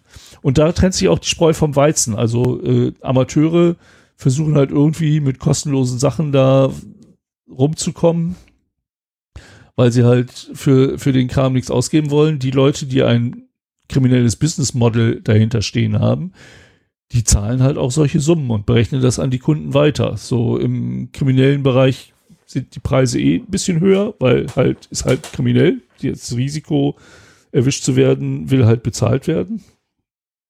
Und äh, die werden ihren Kunden da nochmal einen satten Aufschlag auf diese Zahlen machen. Aber äh, ja, die Leute, die halt Spotify Plays hoch äh, sind natürlich auch ähm, ja, haben selber auch eben ihre, ihre Ausgaben für solche Tools halt. Wobei man das auch wieder sehr gut für verschiedene Kunden benutzen kann. Also ich glaube, die, die Preise sind durchaus realistisch. Ähm, nichtsdestotrotz gibt's aber auch schon dafür wieder, also für ProxyScape, äh, Key-Generatoren, die dann eben äh, in der Lage sind, Premium-Keys zu generieren. Also das ist auch ein, ein Metier, in dem jeder jeden bescheißt. Ne? Jeder, der irgendwie äh, die Möglichkeit hat, da seinen persönlichen Vorteil draus zu ziehen, der macht das auch. Der eine bietet illegale Proxys an, der andere gegen Geld, der andere bietet gegen Geld Key-Generatoren an, womit er nicht so viel Geld für die illegalen Proxys bezahlen muss. Vielleicht kriegt er mit diesem Key-Generator auch noch äh, eine schöne Zusatzfunktion auf seinem Rechner installiert, ähm, die dann dem Betreiber der Key-Generatoren wieder ein Zusatzeinkommen beschert. Also, ähm, wie ich schon sagte, das ist das unregulierte Netz. Da will man sich nicht bewegen. Da will man auch garantiert nichts runterladen. Will man nicht. Also stellenweise möchte man dann noch nicht mal aus Versehen auf der Maus ausrutschen. Das, äh, also es kann ganz schnell ganz böse enden. Ich habe mir einmal Open Bullet runtergeladen, um es mir anzugucken. Ich habe es mir aus den Quellen selbst kompiliert und ich bin wahnsinnig stolz, dass ich es gekonnt habe. Ich gratuliere. Weil ich habe schon seit Jahrzehnten nichts mehr kompiliert. Aber da, zeigt, da sieht man auch, wie einfach das ist. Ne? Jeder Dulli, der irgendwie ein bisschen Ahnung hat, kann sich das bauen. Ja, das ist also jetzt, jetzt oh. also sorry, aber so schwer ist es auch nicht mehr heutzutage Software zu bauen, ähm, wenn sie A gut dokumentiert ist und B der Quellcode gut gemacht ist weil du äh, letztendlich nur das Ding runter, also unter Linux zum Beispiel das Ding runterziehst, äh, CPP drüber rennen lässt, beziehungsweise Make ähm, und äh, Make Configure und dann nach äh, Make Install und dann hat sie die Sache ja, eigentlich erledigt. Wenn es darum geht, bei Linux irgendwelche Software aus den Quellen zu kompilieren, versage ich jedes Mal. Also das war bei, ich habe mir Visual Studio runtergeladen und da war es wirklich nur ein Klick und dann war, war das kompiliert. Aber ähm, also wie gesagt, es, es, zeigt ja auch, wie einfach das ist mhm. ne? mit, mit heutigen Tools. Ja, Gerade wenn man Makefile hat, ist sowieso einfach, weil Makefile sagt im äh, den Compiler ja schon, wie er die Software zusammenbauen muss und äh, auch welche äh, Dependencies vorhanden sein müssen. Und wenn man das Ganze von Hand auf der Konsole baut, äh, sieht man dann auch eine ganz tolle Auflistung äh, von den ganzen Dependencies und ob sie erfüllt sind oder nicht. Da ist immer ganz wichtig, wenn da irgendwo eine Fehlermeldung auftaucht, dass man dann erstmal abbricht, sich die Fehlermeldung anguckt und sagt so, muss ich die Dependency jetzt wirklich haben oder nicht? Ähm, ich bin dann so ein Freund davon, erstmal alle Dependencies gnadenlos hinterherzuschieben, sodass ja, ich keine klar. Fehlermeldung mehr habe. Weil aber ich das macht doch Make, nicht mag. Das macht doch Make schon, oder? Dass die, die also teilweise nee, wird doch nicht. beim Kompilieren. Make, Make eben nicht. Make, äh, Make zieht sich nicht nachträglich die Libraries.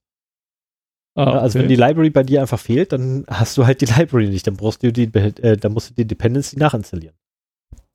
Okay. Das ist immer so ein Punkt, den mache ich grundsätzlich, ähm, also auch als ich irgendwann mal den VLC-Player installiert habe, äh, beziehungsweise kompiliert habe, da bin ich wahnsinnig geworden. Also da wurden teilweise Bibliotheken verwendet, die ich gar nicht mehr installieren konnte, weil meine schon viel neuer waren. Ich mich, ich bin wahnsinnig geworden bei den Warnungen, die das Ding ausgegeben hat. Hat ja, mal super funktioniert, aber, aber, ich meine, es kann sich ja auch die API geändert haben mit neueren Versionen und dann funktioniert das nicht mehr. Ne? Das ist halt das Problem, wenn Software nicht weiterentwickelt wird und nicht an aktuelle Versionen angepasst wird. Also das ist das Gute bei VLC-Player ja, äh, grundsätzlich, der wird ja noch aktiv entwickelt. Äh, ja. Gibt ja kaum ein Quartal, wo nicht irgendein Update kommt davon. Naja, auf jeden Fall, äh, wenn man halt diese Proxys, entweder die freien oder die gekauften besorgt, gibt es natürlich auch wieder Anleitungen, wie man dann eben äh, automatisch äh, automatically refreshing Proxies in Open Bullet äh, hinbekommt. Ne? Also auch da muss man sich dann nicht mehr drum kümmern, dass da irgendwie ähm, diese Proxys eingelesen werden.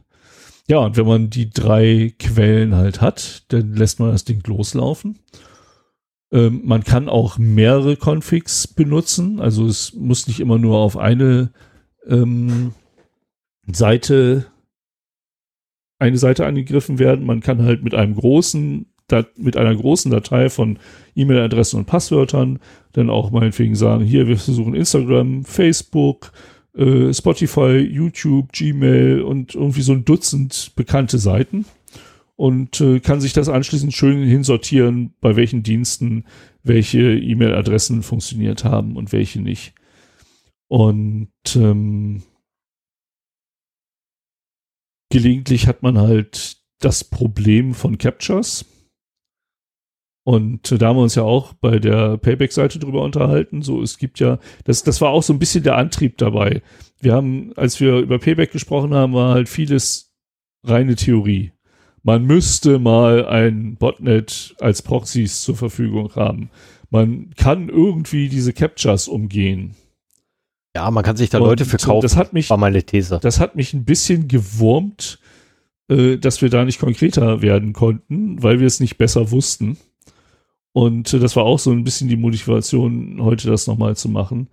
Ähm, auch da habe ich zwei Capture Solving Services äh, gefunden, die halt, ja, den, sich den Anschein eines ganz normalen Geschäftsgebarens begeben.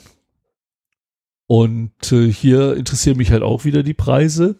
Und die sind halt so ähm, zwischen 50 Cent und 1,50 Dollar pro 1000 Captures. Also da startet es. Ich vermute mal, wenn man eine große Anzahl von Captures kauft, dann landet man, Entschuldigung,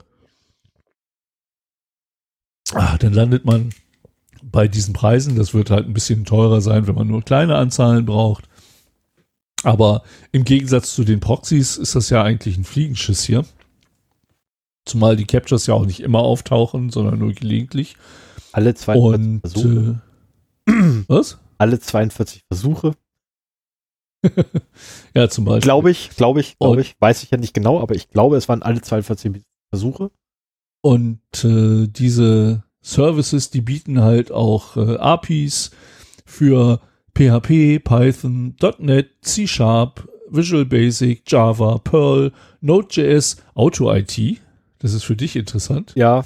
iMacros kenne ich nicht. Selenium und andere. Ne? Dann ist kein Wunder, dass es da auch äh, Plugins meinetwegen für OpenBullet oder andere Tools gibt, um dann wieder, äh, wenn die Config sagt, da ist ein Captcha, löst das doch mal eben dann wird das halt so gemacht. Die, äh, ja genau, da gibt es natürlich auch wieder eine Anleitung dafür, wie man die Recaptures in Open Bullet löst. Also das, was uns Mühe bereitet, ähm, da sind die, gegen die das eigentlich gerichtet ist, lächeln da nur drüber und zahlen da halt einen Dollar pro tausend Captures zum Lösen. Ähm, auf den Seiten steht natürlich for scientific purposes only. Ja, also wehe, du bist böse, wenn du es für andere Zwecke benutzt. Wir ja nicht. Nein, nein, nein. Unser Dienst ist nur für wissenschaftliche Zwecke gedacht. Hm, deswegen werden sie auch so viele tausend äh, Zugriffe da haben. Und was ich auch sehr interessant fand, das möchte ich mal als Zitat von der Webseite vorlesen. 100% der Captures werden von menschlichen Arbeitskräften aus der ganzen Welt gelöst. Aus diesem Grund helfen sie mit unserem Service Tausenden von Menschen, sich und ihre Familien zu ernähren. Ein durchschnittlicher Arbeitgeber, äh, Arbeiter verdient etwa 100 Dollar im Monat, was in solchen Ländern wie Indien, Pakistan, Vietnam und anderen ein sehr gutes Gehalt ist. Mit ihrer Hilfe haben sie nun die Wahl zwischen der Arbeit in verschmutzten Industrien und der Arbeit vor dem Computer. Also löst mehr Captchas automatisiert, dann seid ihr gute Menschen. Es gibt, ach so, ich habe vergessen, es gibt auch Browser-Plugins, die angeboten werden. Ähm, das ist natürlich, es ist verlockend, als Privatmann sich mal so ein Tausender-Paket für einen Fünfer zu kaufen und äh, die nächsten Jahre irgendwie keine Captures mehr zu sehen. Die Frage ist halt nur, was diese Browser-Plugins noch machen, äh, außer Captures zu lösen. Aber das muss man sich mal vorstellen. Also diese Dienste haben halt eine API. So, ähm, die Software, die das nutzt, greift sich das Bild von der Webseite, schickt es über die API an die äh, an den Dienst. Dort sitzt eine Person den ganzen Tag vorm Rechner und tippt entweder Buchstaben von einem schlecht zu lesenden Bild ab oder klickt dumm auf irgendwelchen Ampeln oder Hydranten oder PKWs rum.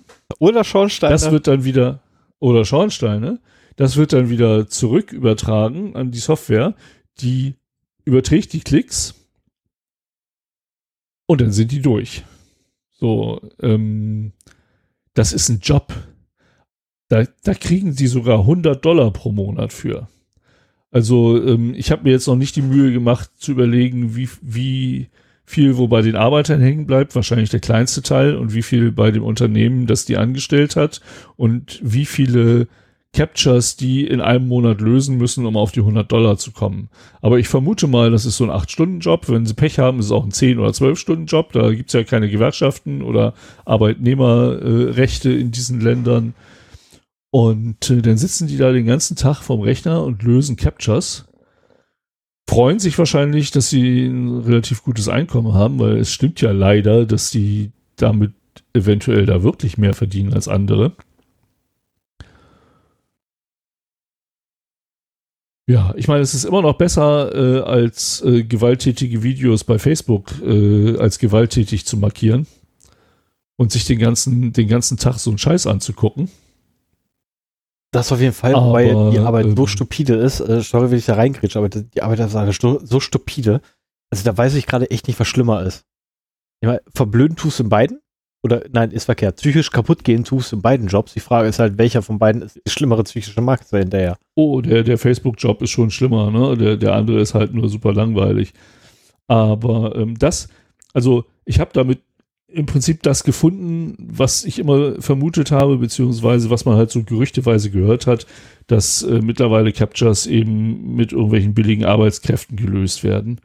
Und äh, die scheuen sich auch gar nicht, das auf die Webseite zu schreiben. So von wegen, kaufen Sie unseren Service, dann tun Sie den armen Leuten mhm. in den Entwicklungsländern noch einen Gefallen. Und äh, das ja, Traurige wenn, ist, dass sie vielleicht sogar recht haben. Wenn Uganda ordentliche Internetanbindung hätte, dann würden die jetzt auch da aufgeführt sein.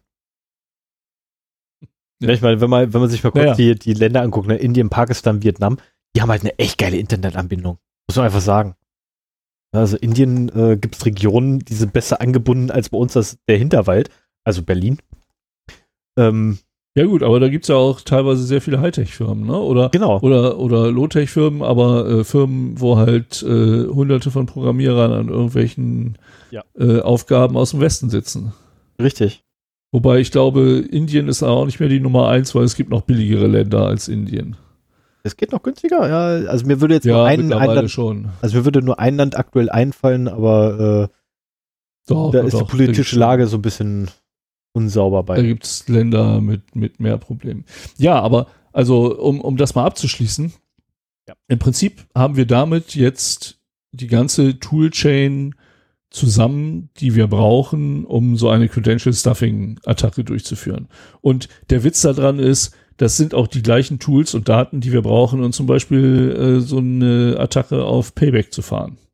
Also letztendlich habe ich das, was wir vor zwei Folgen behauptet haben, für mich nochmal verifizieren können, um zu sehen, ob das auch wirklich so machbar ist. Und es ist so machbar. Man kommt teilweise an die Sachen frei ran, aber dann weiß man nicht, wie lange die halten würden.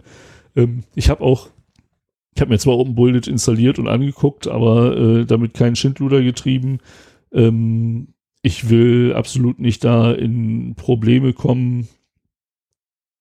Ähm, aber auf der anderen Seite möchte ich, da ich auch beruflich in dem Feld tätig bin, wissen, wie es geht und was die Quellen für bestimmte Daten sind, wo man das herbekommt, um unter Umständen entweder das monitoren zu können und zu sehen, ob äh, meine Kunden dort äh, Erwähnung finden ähm, oder um mich halt auch davor schützen zu können. Das, das ist so meine zentrale äh, Motivation, um mich mit dem Kram zu beschäftigen. So, was macht man denn nun dagegen? Ähm, ich habe eingangs schon erwähnt, so letztendlich zielt diese ganze Methode nur auf eine einzige Schwachstelle ab, die Mehrfachverwendung von Passwörtern. Was viele Leute immer noch machen, die keine Ahnung haben, dass es Passwortmanager gibt oder wie, wie sehr Passwortmanager, wenn man sie einmal für sich aufgesetzt hat, einem auch das Leben erleichtern. Ich kenne meine Passwörter gar nicht mehr und ich ärgere mich immer, wenn ich durch irgendeinen dummen Zufall, sei es in einer Maske, in die man kein äh, Clipboard-Paste reinmachen kann oder so, mein Passwort eingeben muss. Das ist, ist total Grütze, weil dann sind sie natürlich unhandlich, diese langen äh, Passwörter. Dafür habe ich einen Umweg. Ja. Ja, also für die ähm, äh, Please Don't Paste äh, äh, in Me Fills ähm, habe ich einen wunderbaren Umweg per Auto-IT gefunden. Ja, brauchst du gar nicht. Also ähm, Keepers, was wir ja beide benutzen, Mhm. hat auch einen Autotype-Funktion. also wenn du Ctrl V auf einem Eintrag drückst, Ich weiß, dann, Dann bringt er das letzte kopiert er das nicht war. rein, sondern dann, dann äh, wechselt er auf das letzte Fenster Mhm. und simuliert da Tastatureingaben. Richtig. Ähm, Das funktioniert sehr gut.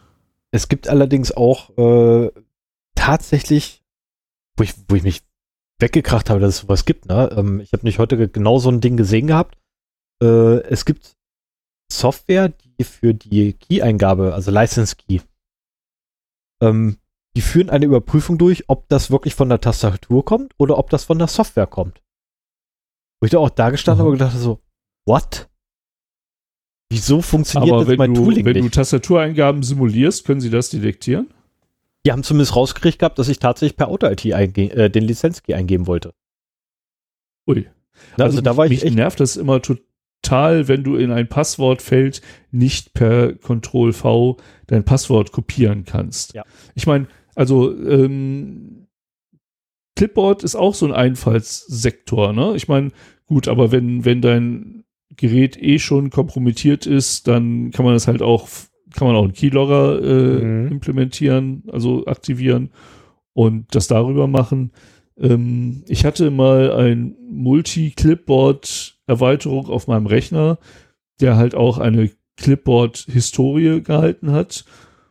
Und dann hat mal jemand auf meinem Rechner seinen WLAN-Key eingegeben und den kannte ich halt. Ne? Der hat zwar sich schon die Mühe gemacht, der hatte auch Ahnung, ähm, das Clipboard danach wieder mit was anderem zu überschreiben. Aber es hilft halt nichts, wenn du die letzten zehn Clipboards noch äh, zur Verfügung hast. Richtig. Und äh, ja, war halt, war halt äh, dumm gelaufen, hat auch keine Konsequenzen gehabt. Ich wollte mir ja nichts Böses. Ähm, aber das, das ist wahrscheinlich der Grund, warum einige Seiten keinen Paste vom Clipboard erlauben. Vermute ich. Keine Ahnung. Vielleicht habt ihr auch noch andere Ansätze dazu. Ja, das Problem ist ja, man merkt immer erst dann, dass es nicht geht, wenn man schon ausprobiert. Das bedeutet, der Kram ist bereits in meinem äh, in meiner Zwischenablage drin. Ja, beim ersten Mal, aber die Genau. folgenden Male nicht mehr. Nee, die folgende Mal nicht mehr, nee, aber beim ersten Mal schon. Also, ja, okay. Ne? Also dann muss es halt beim ersten Mal abgehört werden, dann ist, dann ist es halt doof. Also das Risiko Naja, das würde ich ähm, minimieren, ja. Also, wir haben diese eine Schwachstelle und der beste Schutz ist dann halt, äh, dass man für jeden Account wirklich ein einzigartiges Passwort, möglichst ein starkes Passwort benutzt. Ähm, wie wir schon gesagt haben, über einen Passwortmanager lässt sich das wunderschön machen. Der sorgt auch dafür, dass man das da eingeben, der gibt das automatisiert da ein, wo man es braucht und das funktioniert sehr gut. Man kann dann noch zusätzlich Zwei-Faktor-Authentifizierung benutzen ähm, was die Login-Sicherheit nochmal erhöht. Wir haben heute schon gehört, ähm, wenn eine Session übernommen wird, hilft auch Zwei-Faktor-Authentifizierung nicht. Und das ist halt immer das Fiese, wenn bei irgendwelchen ähm, Angriffen, wenn das auf die Session geht, dann äh, sind immer alle perplex, so nach dem Motto, aber ich habe doch Zwei-Faktor-Authentifizierung aktiviert, warum sind die in meinen Account reingekommen? Ja, haben Sie beim letzten Ja. Login zufälligerweise den Ich bleibe eingeloggt-Knopf gedrückt? War da der Haken drin? Weil das ist nämlich genau das Problem, äh, was die meisten Leute nämlich haben. Wenn, seitdem ich den Passwortmanager habe, ich bin nirgendwo mehr dauerhaft eingeloggt. Wozu auch? Das Passwort einzugeben ist für mich so, das ist, ne, ist eine Hat Tastenkombination. man da nicht eine, hat man da nicht eine Sendung zu, ähm, wie man äh, Web-Session Hijacking? schon, äh, wir hatten es zumindest mal erwähnt, ja. Nee, wir hatten auch eine Sendung dazu. Eine komplette- eine komplette?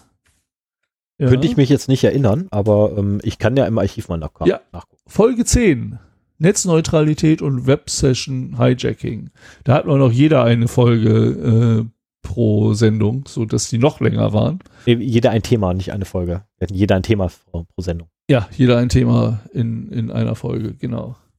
Ja, kann ich ja nachher noch verlinken, dann haben wir das auch drin. Äh, es gibt noch eine Sache, die auch äh, Webseitenbetreiber machen, Betreiber äh, machen können. Und zwar bietet Troy Hunt auf seiner haveibepond.com Seite ähm, auch Passwort-Hashes zum Download an. Also er, er bietet quasi Zugriff auf alle bisher bekannt gewordenen Passwörter an und kann so den Entwicklern von Webseiten mit Authentifizierung anbieten, dass sie das vom User eingegebene Passwort dagegen prüfen.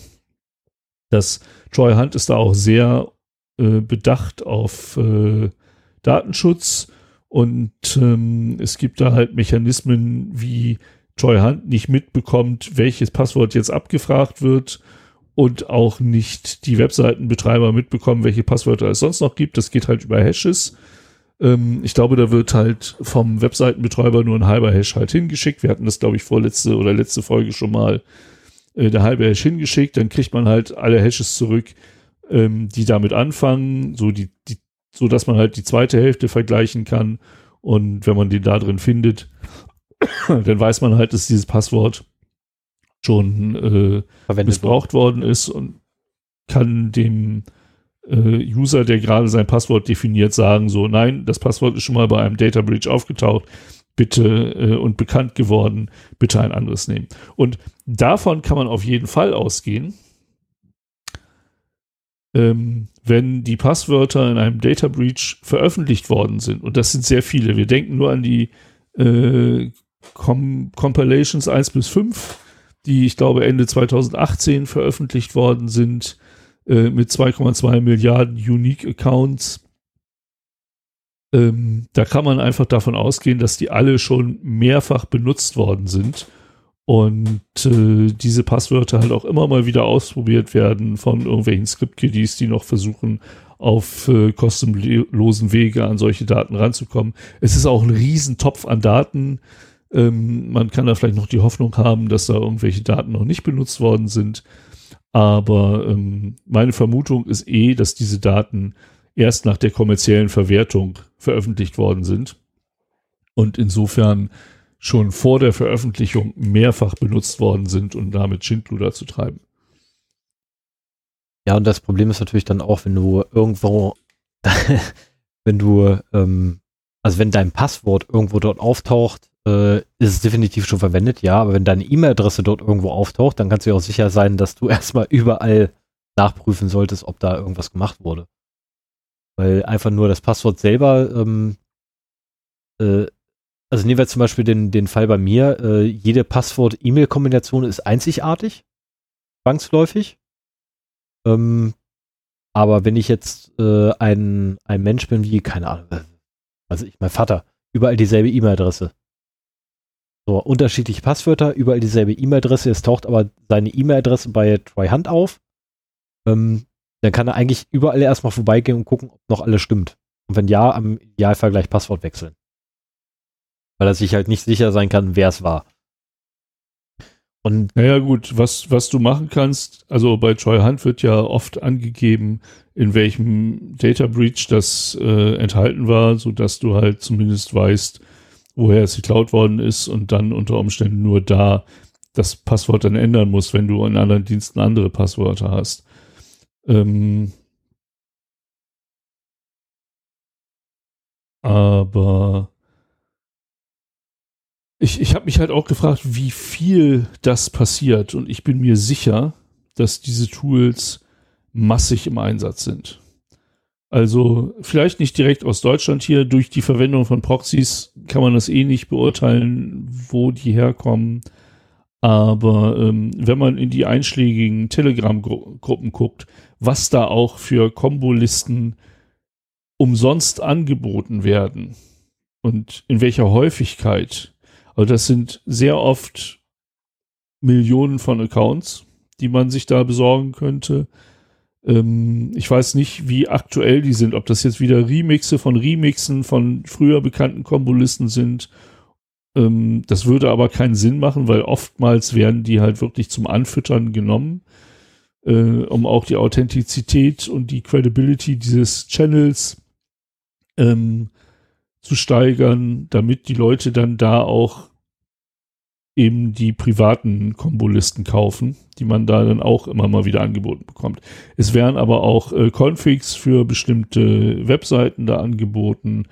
Ähm, Und ich glaube mittlerweile, dass ähm, dieses Credential Stuffing nicht nur gelegentlich von einigen gemacht wird, sondern auf breiter Front genutzt wird. Ähm, wahrscheinlich auch gerne aus Ländern, wo die Einkommensverhältnisse nicht so gut sind. Ähm, aber ich habe die, die letzten Wochen mich halt in so einigen ja, Bereichen rumgetrieben, wo sehr viel los war, sagen wir es mal so. Und deswegen äh, bin ich für mich zu dem Schluss gekommen, dass halt äh, Credential Stuffing auf breiter Front passiert und dass man ja fast davon ausgehen muss, also wenn man wirklich immer noch das gleiche Passwort für äh, alle Dienste verwendet, dann ist man früher oder später dran. Punkt. Ja. Es sind so viele, wir haben auch mal äh, einen Blick in die Compilations geworfen, äh, was die, die Webseiten angeht, die da äh, gehackt worden sind. Und das sind, das ist so eine schiere Menge von, also teilweise sind, sind die Dateien halt nach Webseiten sortiert. Und man sieht dann halt ähm, viele Seiten da mit wie vielen Treffern äh, abgegriffen worden sind. Da ist halt das, was öffentlich geworden ist, und ich glaube auch das, was bei Troy Hunt ist, nur ein ganz kleiner Teil davon. Und ich, be, ich bewundere ja Troy Hunt dafür, dass er es schafft, eine gewisse eine gewisse Ordnung noch in seinen Daten da zu halten. So, er sagt halt immer, aus dem und dem Hack habe ich die und die Daten bekommen, aus dem und dem Hack habe ich die und die Daten bekommen. Mein Eindruck ist, dass diese Daten wild im Internet rumflirren und man gelegentlich mal zugreift und dann kriegt man halt aus, aus irgendwelchen Quellen irgendwas, das sich auch nicht mehr direkt nachvollziehen lässt. Äh, das sind dann hier 500.000 Combo-Lists Russland. Ja, super. Wo ist das her? Und also entweder, ich, ich traue ihm auch zu, dass er solche Quellen berücksichtigt. Ähm, vielleicht, vielleicht pflegt er die auch ein, ähm, ohne dass er das erwähnt, großartig. Oder er hat ja auch immer, wenn er eine neue Quelle einpflegt, sagt er immer so, ähm, ja, ich habe wieder 500.000 äh, Combo-Einträge hinzugefügt. 300.000 davon waren schon in meiner, ähm, in mein, meiner Datenbank drin. Und es würde mich sehr interessieren, wenn du aus solchen dubiosen, freien Quellen die Sachen holst, ob da nicht kommt, so von wegen, ja, 90 Prozent äh, sind schon bekannt. Da hat jemand irgendwie äh, frische Daten gestreckt, wie, wie so ein Drogendealer, der irgendwie dein Dope mit Schuhcreme streckt, nimmst du dann halt irgendwie die kleine Anzahl von frischen Accounts, packst da eine große Anzahl von bekannten Accounts rein und schmeißt das dahin, damit die Leute, die das, das freie Zeug benutzen, ein paar kleine Erfolgserlebnisse haben und äh, ansonsten nicht mehr. Ja, du hast ja bei also, der Collection, ähm, äh, so wild hergeholt ist es nämlich nicht, finde ich. Äh, Collections 1 bis 5 haben bei Troy Hunt 2, Schlag mich tot Paar äh, Milliarden zusätzlichen Accounts und äh, Passwortkombinationen geführt. Oder ne, nennen wir es bei Namen. Das Unique ist ein Password. Drittel seiner Datenbank, glaube ich, ne? Er hat, hat er nicht irgendwie 6 Milliarden Accounts da drin? Ich guck mal eben. Ich weiß, wie viele er aktuell drin hat, aber jedenfalls, ähm, da sind aber alleine. Oh, 10 Milliarden. Ja, es wächst halt jeden Tag. ähm, aber das sind halt alleine in den Collections 1 bis 5 sind ja allein schon, äh, wenn man nur die reinen Textdateien betrachtet, sind das 29 Milliarden Zeilen. Äh, 29, ja doch, 29 Milliarden Zeilen, ähm, die da betrachtet werden müssen. Ne? Das ist natürlich schon echt eine Menge. Ähm, gut, wenn man da jetzt ein Unique draufwirft, sind da wahrscheinlich auch sehr viele doppelt. Keine Frage. Aber das ist halt äh, allein schon so eine, so eine schiere Masse. Und sich dann zu überlegen, dass das Roy Hunter 2,2 Milliarden rausgezogen hat, die er noch nicht kannte. Und die Collections 1 bis 5 sind frei im Netz verfügbar. Da gibt es eine Torrent-Datei, äh, die man in den einschlägigen Seiten finden kann. Und das ist ja letztendlich für, für Leute, die ähm, genug kriminelle Energie haben, ist es gefundenes Geld. Äh, nein. Ja, aber äh, man darf, man darf, man darf auch nicht gefundenes fressen, ja, ja. Danke. Man darf aber nicht vergessen, dass diese 2,2 Milliarden neun Accounts vorher in den Händen krimineller Hacker waren, die die halt benutzt haben. Und Ja. da waren sie halt auch noch frisch. Ja, natürlich. Und das zeigt halt, auf was für Datentöpfen diese Profis rumhängen und, und wie groß die Datentöpfe sind, aus denen auch verkauft wird. Mhm. Es wird immer mal wieder was, was öffentlich, aber ich denke halt auch so, ähm, Troy Hunt hat jetzt 10 Milliarden Accounts auf seiner Webseite, die er durchsuchen kann äh, nach E-Mail-Adressen. Ich denke mal, äh, das sind vielleicht maximal 10% dessen, was in kriminellen Kreisen im Umlauf ist. Wobei 100 Milliarden Accounts bei 8 Milliarden Menschen auf der Erde ähm, wäre schon heftig. so ein bisschen wenig. Eigentlich ist, eigentlich hat er eh schon alle. Aber ich meine, gut, so im Also digitalen jetzt- Zeitalter hat, haben sehr viele Leute mehrere Accounts. Ich wollte gerade sagen, das ist halt ein bisschen wenig, ne? Also dein Ja. 100.000 bei, bei, bei 8 Milliarden. Das sind, oder, nein. Wie, wie viel waren deine Zahlen? Ich habe Kopfhörer auf, Entschuldigung. Was war deine Zahl noch gleich? ja, Ähm, nee, aber das ist, äh, das ist ja trotzdem noch wenig. Ne? Ich meine, ich allein schon komme irgendwie auf 30, 40, 50 Accounts, die ich alleine aktuell im Keepers drin habe. Ähm, wer weiß, wie viele ich vergessen habe. Äh, jetzt habe du ich, hast relativ spät damit angefangen. Ich habe meinen Keepers relativ lange. Ich habe 1000 Accounts da drin. ich habe ähm, letztens auch gelernt gehabt, äh, ich habe wohl irgendwann einmal im jugendlichen Leichtwahn äh, einen Account bei Last.fm gehabt. Das wusste ich jetzt auch ja, nicht. Last FM war cool damals. Ganz ehrlich, ich weiß nicht mal, was die machen. ich habe keine Ahnung, was Last.fm ist. Last, Last FM ist, glaube ich, das äh, immer noch die Grundlage für die ganzen Musikempfehlungen. Ähm, du hast halt damit Musik bewerten können, wie sie dir gefällt. Und aus der Menge dieser Musikwölkchen der einzelnen User konnte man halt Rückschlüsse ziehen. So nach dem Motto, wer Red Hot Chili Peppers und Foo Fighters mag, der mag, mag wahrscheinlich auch. auch das und das. Okay. Genau. Und das war der erste Dienst, der solche ähm, Schlüsse gezogen hat. Und ich glaube, das war für viele Dienste auch die Anfangsdatenbank dafür, was, was man als Empfehlung machen kann. Also Last.fm war toll damals, als das neu war. Habe ich auch äh, intensivst gescrobbelt, so hieß das damals. Da konntest du auch, da gab's äh, von den ganzen Medienplayern, als es noch kein Streaming gab, da gab's von den ganzen Medienplayern Plugins, so dass du halt die Titel, die du hörst, an Last.fm übertragen kannst. Und Last.fm hat dir im Gegenzug dann dafür halt Empfehlungen gegeben. Und die wurden auch immer besser. Also damit habe ich viel Musik entdeckt. Breaking Benjamin zum Beispiel damals. Also jetzt mal ernsthaft, ich bin Naja, gerade aber auf der, auf der Seite von Last.fm. Ich kann das, ich verstehe es immer noch nicht. Ich habe das Ding echt noch nicht. Lass uns den, den Sack vom Thema mal zumachen. Machen wir das mal. Wir schweifen eh nur noch ab und ich bin auch am Ende. Ja, ich äh, Ähm, bin ja auch ein bisschen fertig mit der Welt heute. Nein, ich bin am Ende vom Thema. Ja, ich bin trotzdem fertig mit der Ja, das macht nichts. Das, dass du am Ende bist, weiß ich. Ne? Ich meine, meine Güte, du bist ja auch schon wieder lange wach, genauso wie ich. Ne? Das ist, da ist man einfach mal fertig mit der Welt. Verständlich. Ja. Wenn du am Ende bist, dann ist ja eh vorbei und dann könnte man eigentlich gleich zum spaßigen Teil des Abends kommen. Ja. Ne? Weil das Da habe ich nur noch einen Punkt, der halt, äh, den ich erwähnenswert fand und den, auf den ich nochmal eingehen möchte. Und zwar unser aller geliebtes BSI, das Bundesamt für Sicherheit in der Informationstechnik, äh, hat ein Update verfügbar. ich dachte, das wäre ähm, besonders schlechte Update- Infrastruktur. Dieses Update ist ein Podcast. Also der heißt Update verfügbar und wurde letzte Woche groß angekündigt. Und die erste Folge ist raus und äh, da musste ich natürlich reinhören. Und im ersten Moment äh, dachte ich auch, alle meine Vorurteile würden bestätigt. Da haben halt zwei Leute, die ihren Hintergrund im Radio haben, ähm, so wie ich das verstanden habe, äh, das, den Introtext vorgelesen und äh, das, das kam ja alles sehr hölzern vor und ich dachte mir nur so von wegen, nee Leute, das, das ist halt kein Podcast, wie ich ihn mag. Aber das wurde besser.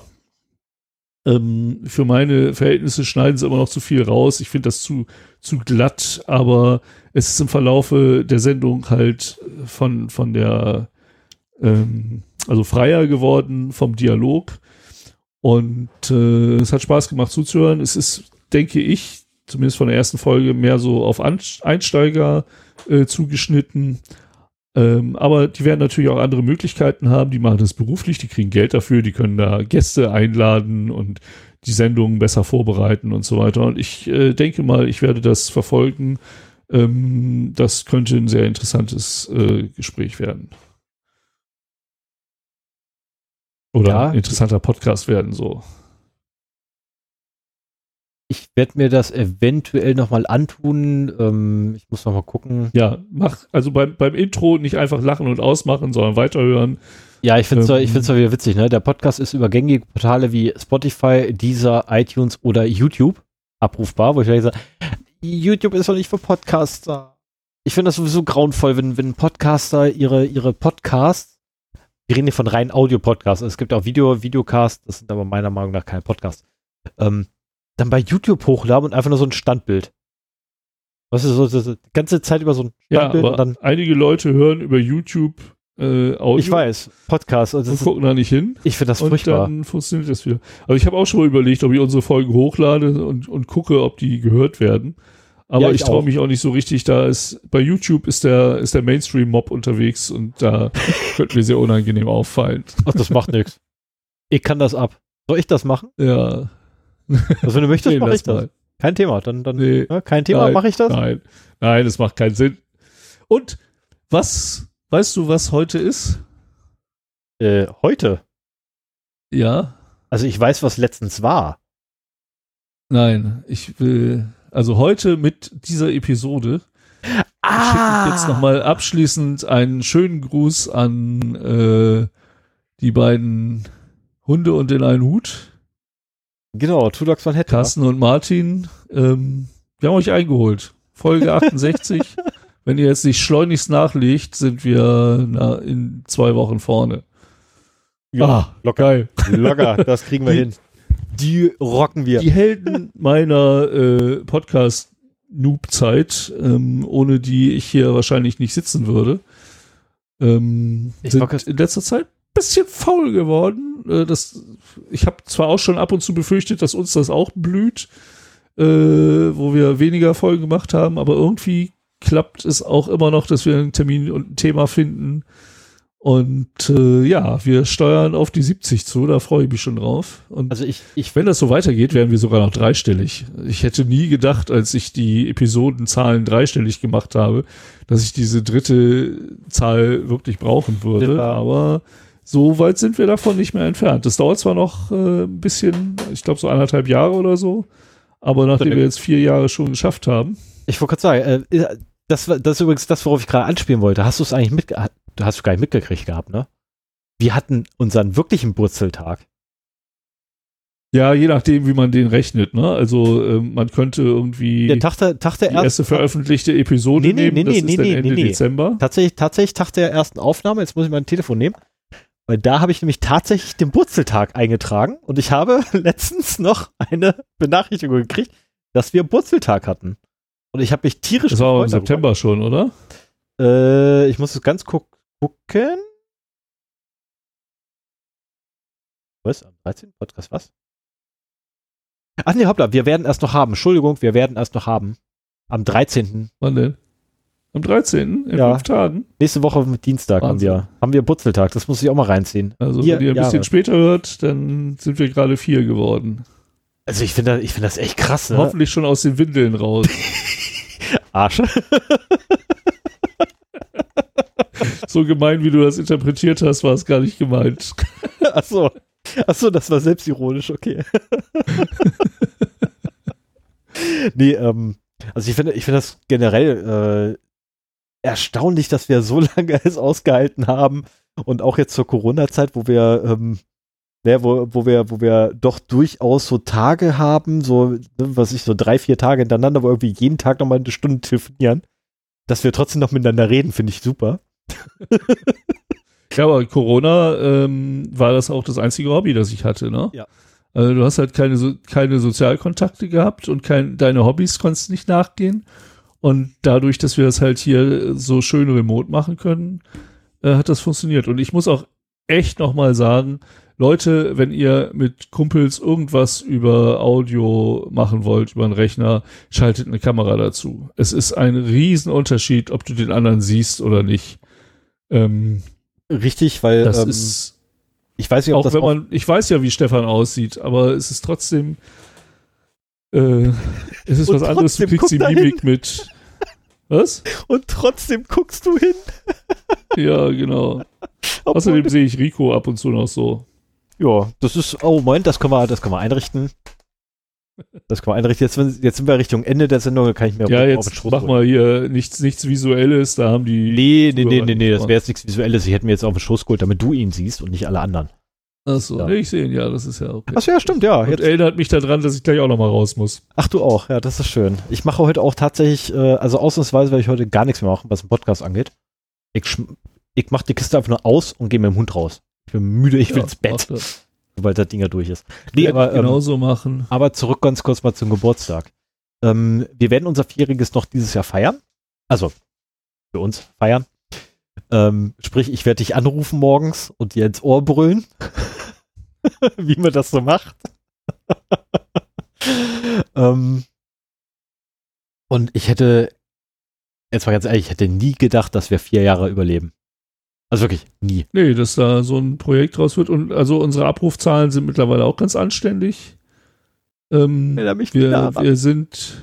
Was? Erinnere mich nicht daran, da krieg ich wieder Panik. Ähm, ich ich habe es jetzt nochmal nachgeguckt für. Ich meine, ich gucke es jeden Tag nach. Ich brauche da nicht so zu tun.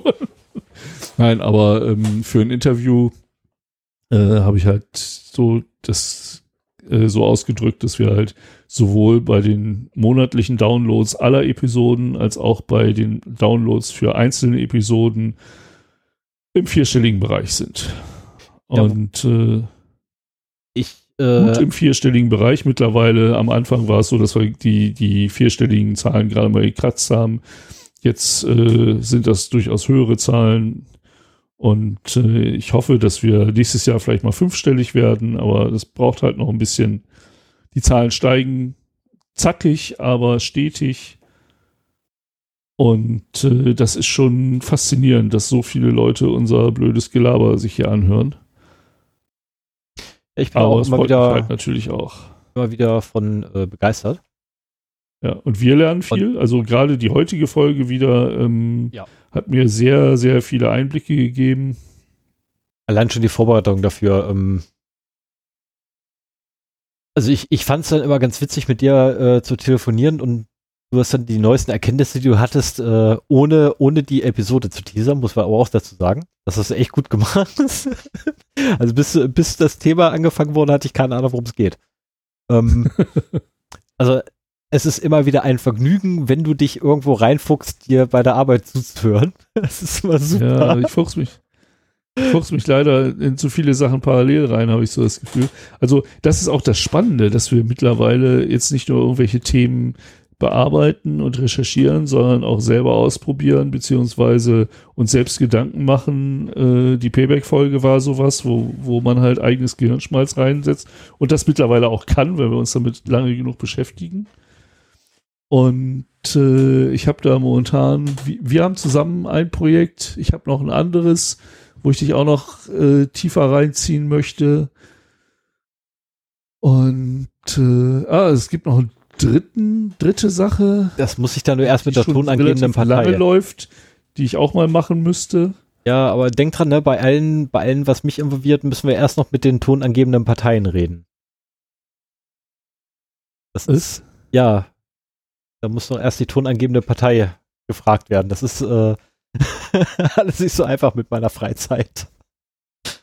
Ja, meine Güte, ähm, das ist im, im Rahmen der Möglichkeiten halt, ne? Ja, aber ansonsten ja immer Aber gerne. äh, wie sich gezeigt hat, so irgendwann spät nachts hat man dann ja noch selbstbestimmte Freizeit. Und äh, da kann man dann solche Projekte umsetzen. Aber ganz ehrlich, also So, jetzt haben wir genug morgen, morgens um, um geheult. morgens um Viertel vor sieben klingelt beim Wecker. Und äh, ich weiß, worauf du gerade anspielst, ne? von wegen hier spät nachts. Das war das eine Mal, wo wir noch, um, ich glaube, bis 23 Uhr so telefoniert haben. Ey, mir ging sowas Ja. mit Scheiße hinterher. Ich habe morgens den Wecker Ja, ja, fast nicht ja. gehört.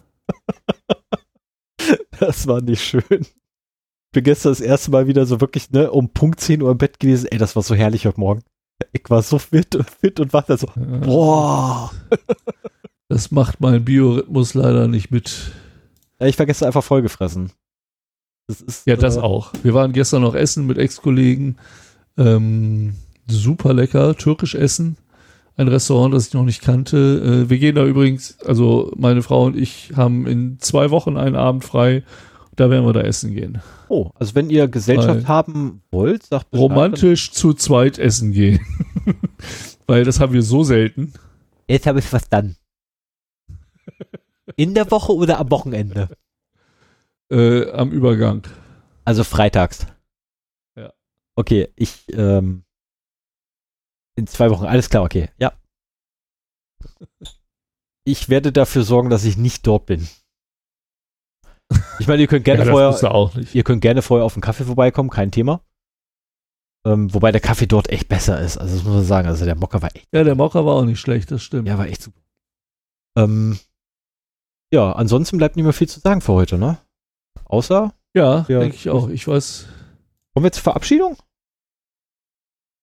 Das ist echt nichts mehr so langsam, ähm, außer noch ein bisschen weiter auf, den, auf dem Geburtstag rumzureiten und wer es immer noch nicht fassen kann, dass wir vier Jahre überleben. Ist, äh, ja, auf, auf die nächsten vier. Wir können das ja in der nächsten Folge feiern, dann, dann ist es auch schon passiert. Im, Vor, Im Vorhinein darf man sich ja nicht gratulieren. Ja, eher auf die nächsten zwei Jahre, ne? Das ist ja ähm, binär, wäre der, wär der nächste Schritt, der glaube ich. Nee, stimmt, nee, auf die nächsten vier, ja, doch, hast recht. Äh, Verdopplung. Ja, ja, Kopfhörer. Alles klar. Mach's gut, bis zum nächsten Mal. Bis dann dann. Tschüss, adios, bye. Ah.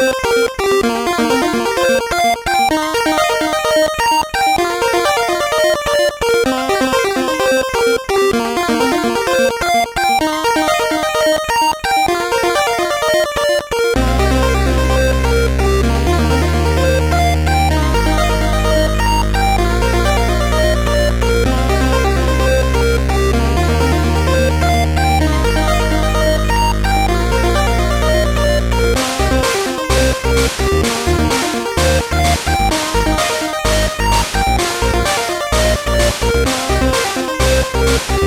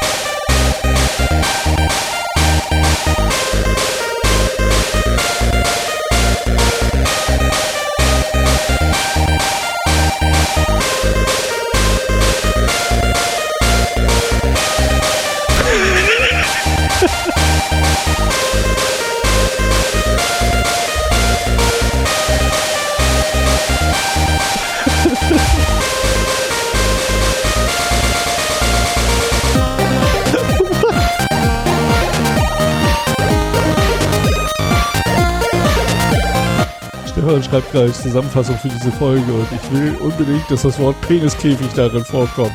Ach so.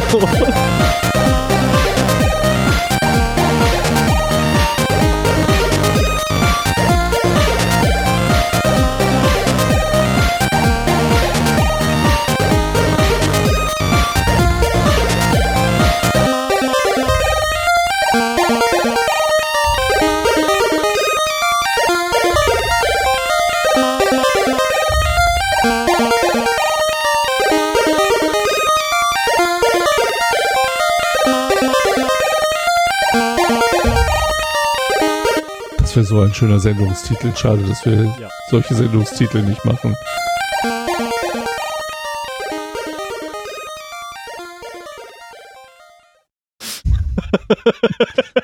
ja, so in etwa. Das Schöne ist halt, die, Wer jetzt nicht neugierig wird und die Sendung hört, weiß ich auch nicht weiter. Eben. Also du, ich, ich lasse das auch genau so stehen. nee, ernsthaft. Das ist, besser geht nicht mehr. Das ist einfach, ähm, besser geht die Zusammenfassung nicht. Also, sorry, also, wir, wir nehmen ja leider keine Clickbait-Titel. Also, wir sollten vielleicht mal anfangen, äh, umzustellen auf Clickbait-Titel. Ähm, wäre vielleicht schlecht. Dann wäre Peniskäfig tatsächlich. Ne, so Ja. der Titel der Episode Aber heute ist, ich finde das, ich finde das so ätzend bei YouTube mit diesen ganzen Clickbaits da. Ja, bei YouTube. Wir sind ja nicht bei tun haben. Wir sind doch nicht bei YouTube, Menschenskinders. Wir haben es ja nicht mal auf Spotify geschafft. Das könnte, das könnten wir höchstens, was? Natürlich sind wir auf Oh. Spotify. Oh, sorry. Wir sind doch nur Zehn- bei Spotify. 10% unserer Hörer kommen von da. Oh. Scheibe. es tut mir leid. das war nicht beabsichtigt. Ups. Aber man könnte mal irgendwie mit dem Stichwort Peniskäfig da diese Folge bei YouTube hochladen und gucken, gucken, was wie viel wir passiert. Ja, ja, ja. Peniskäfige im Internet. Das wäre ein Titel.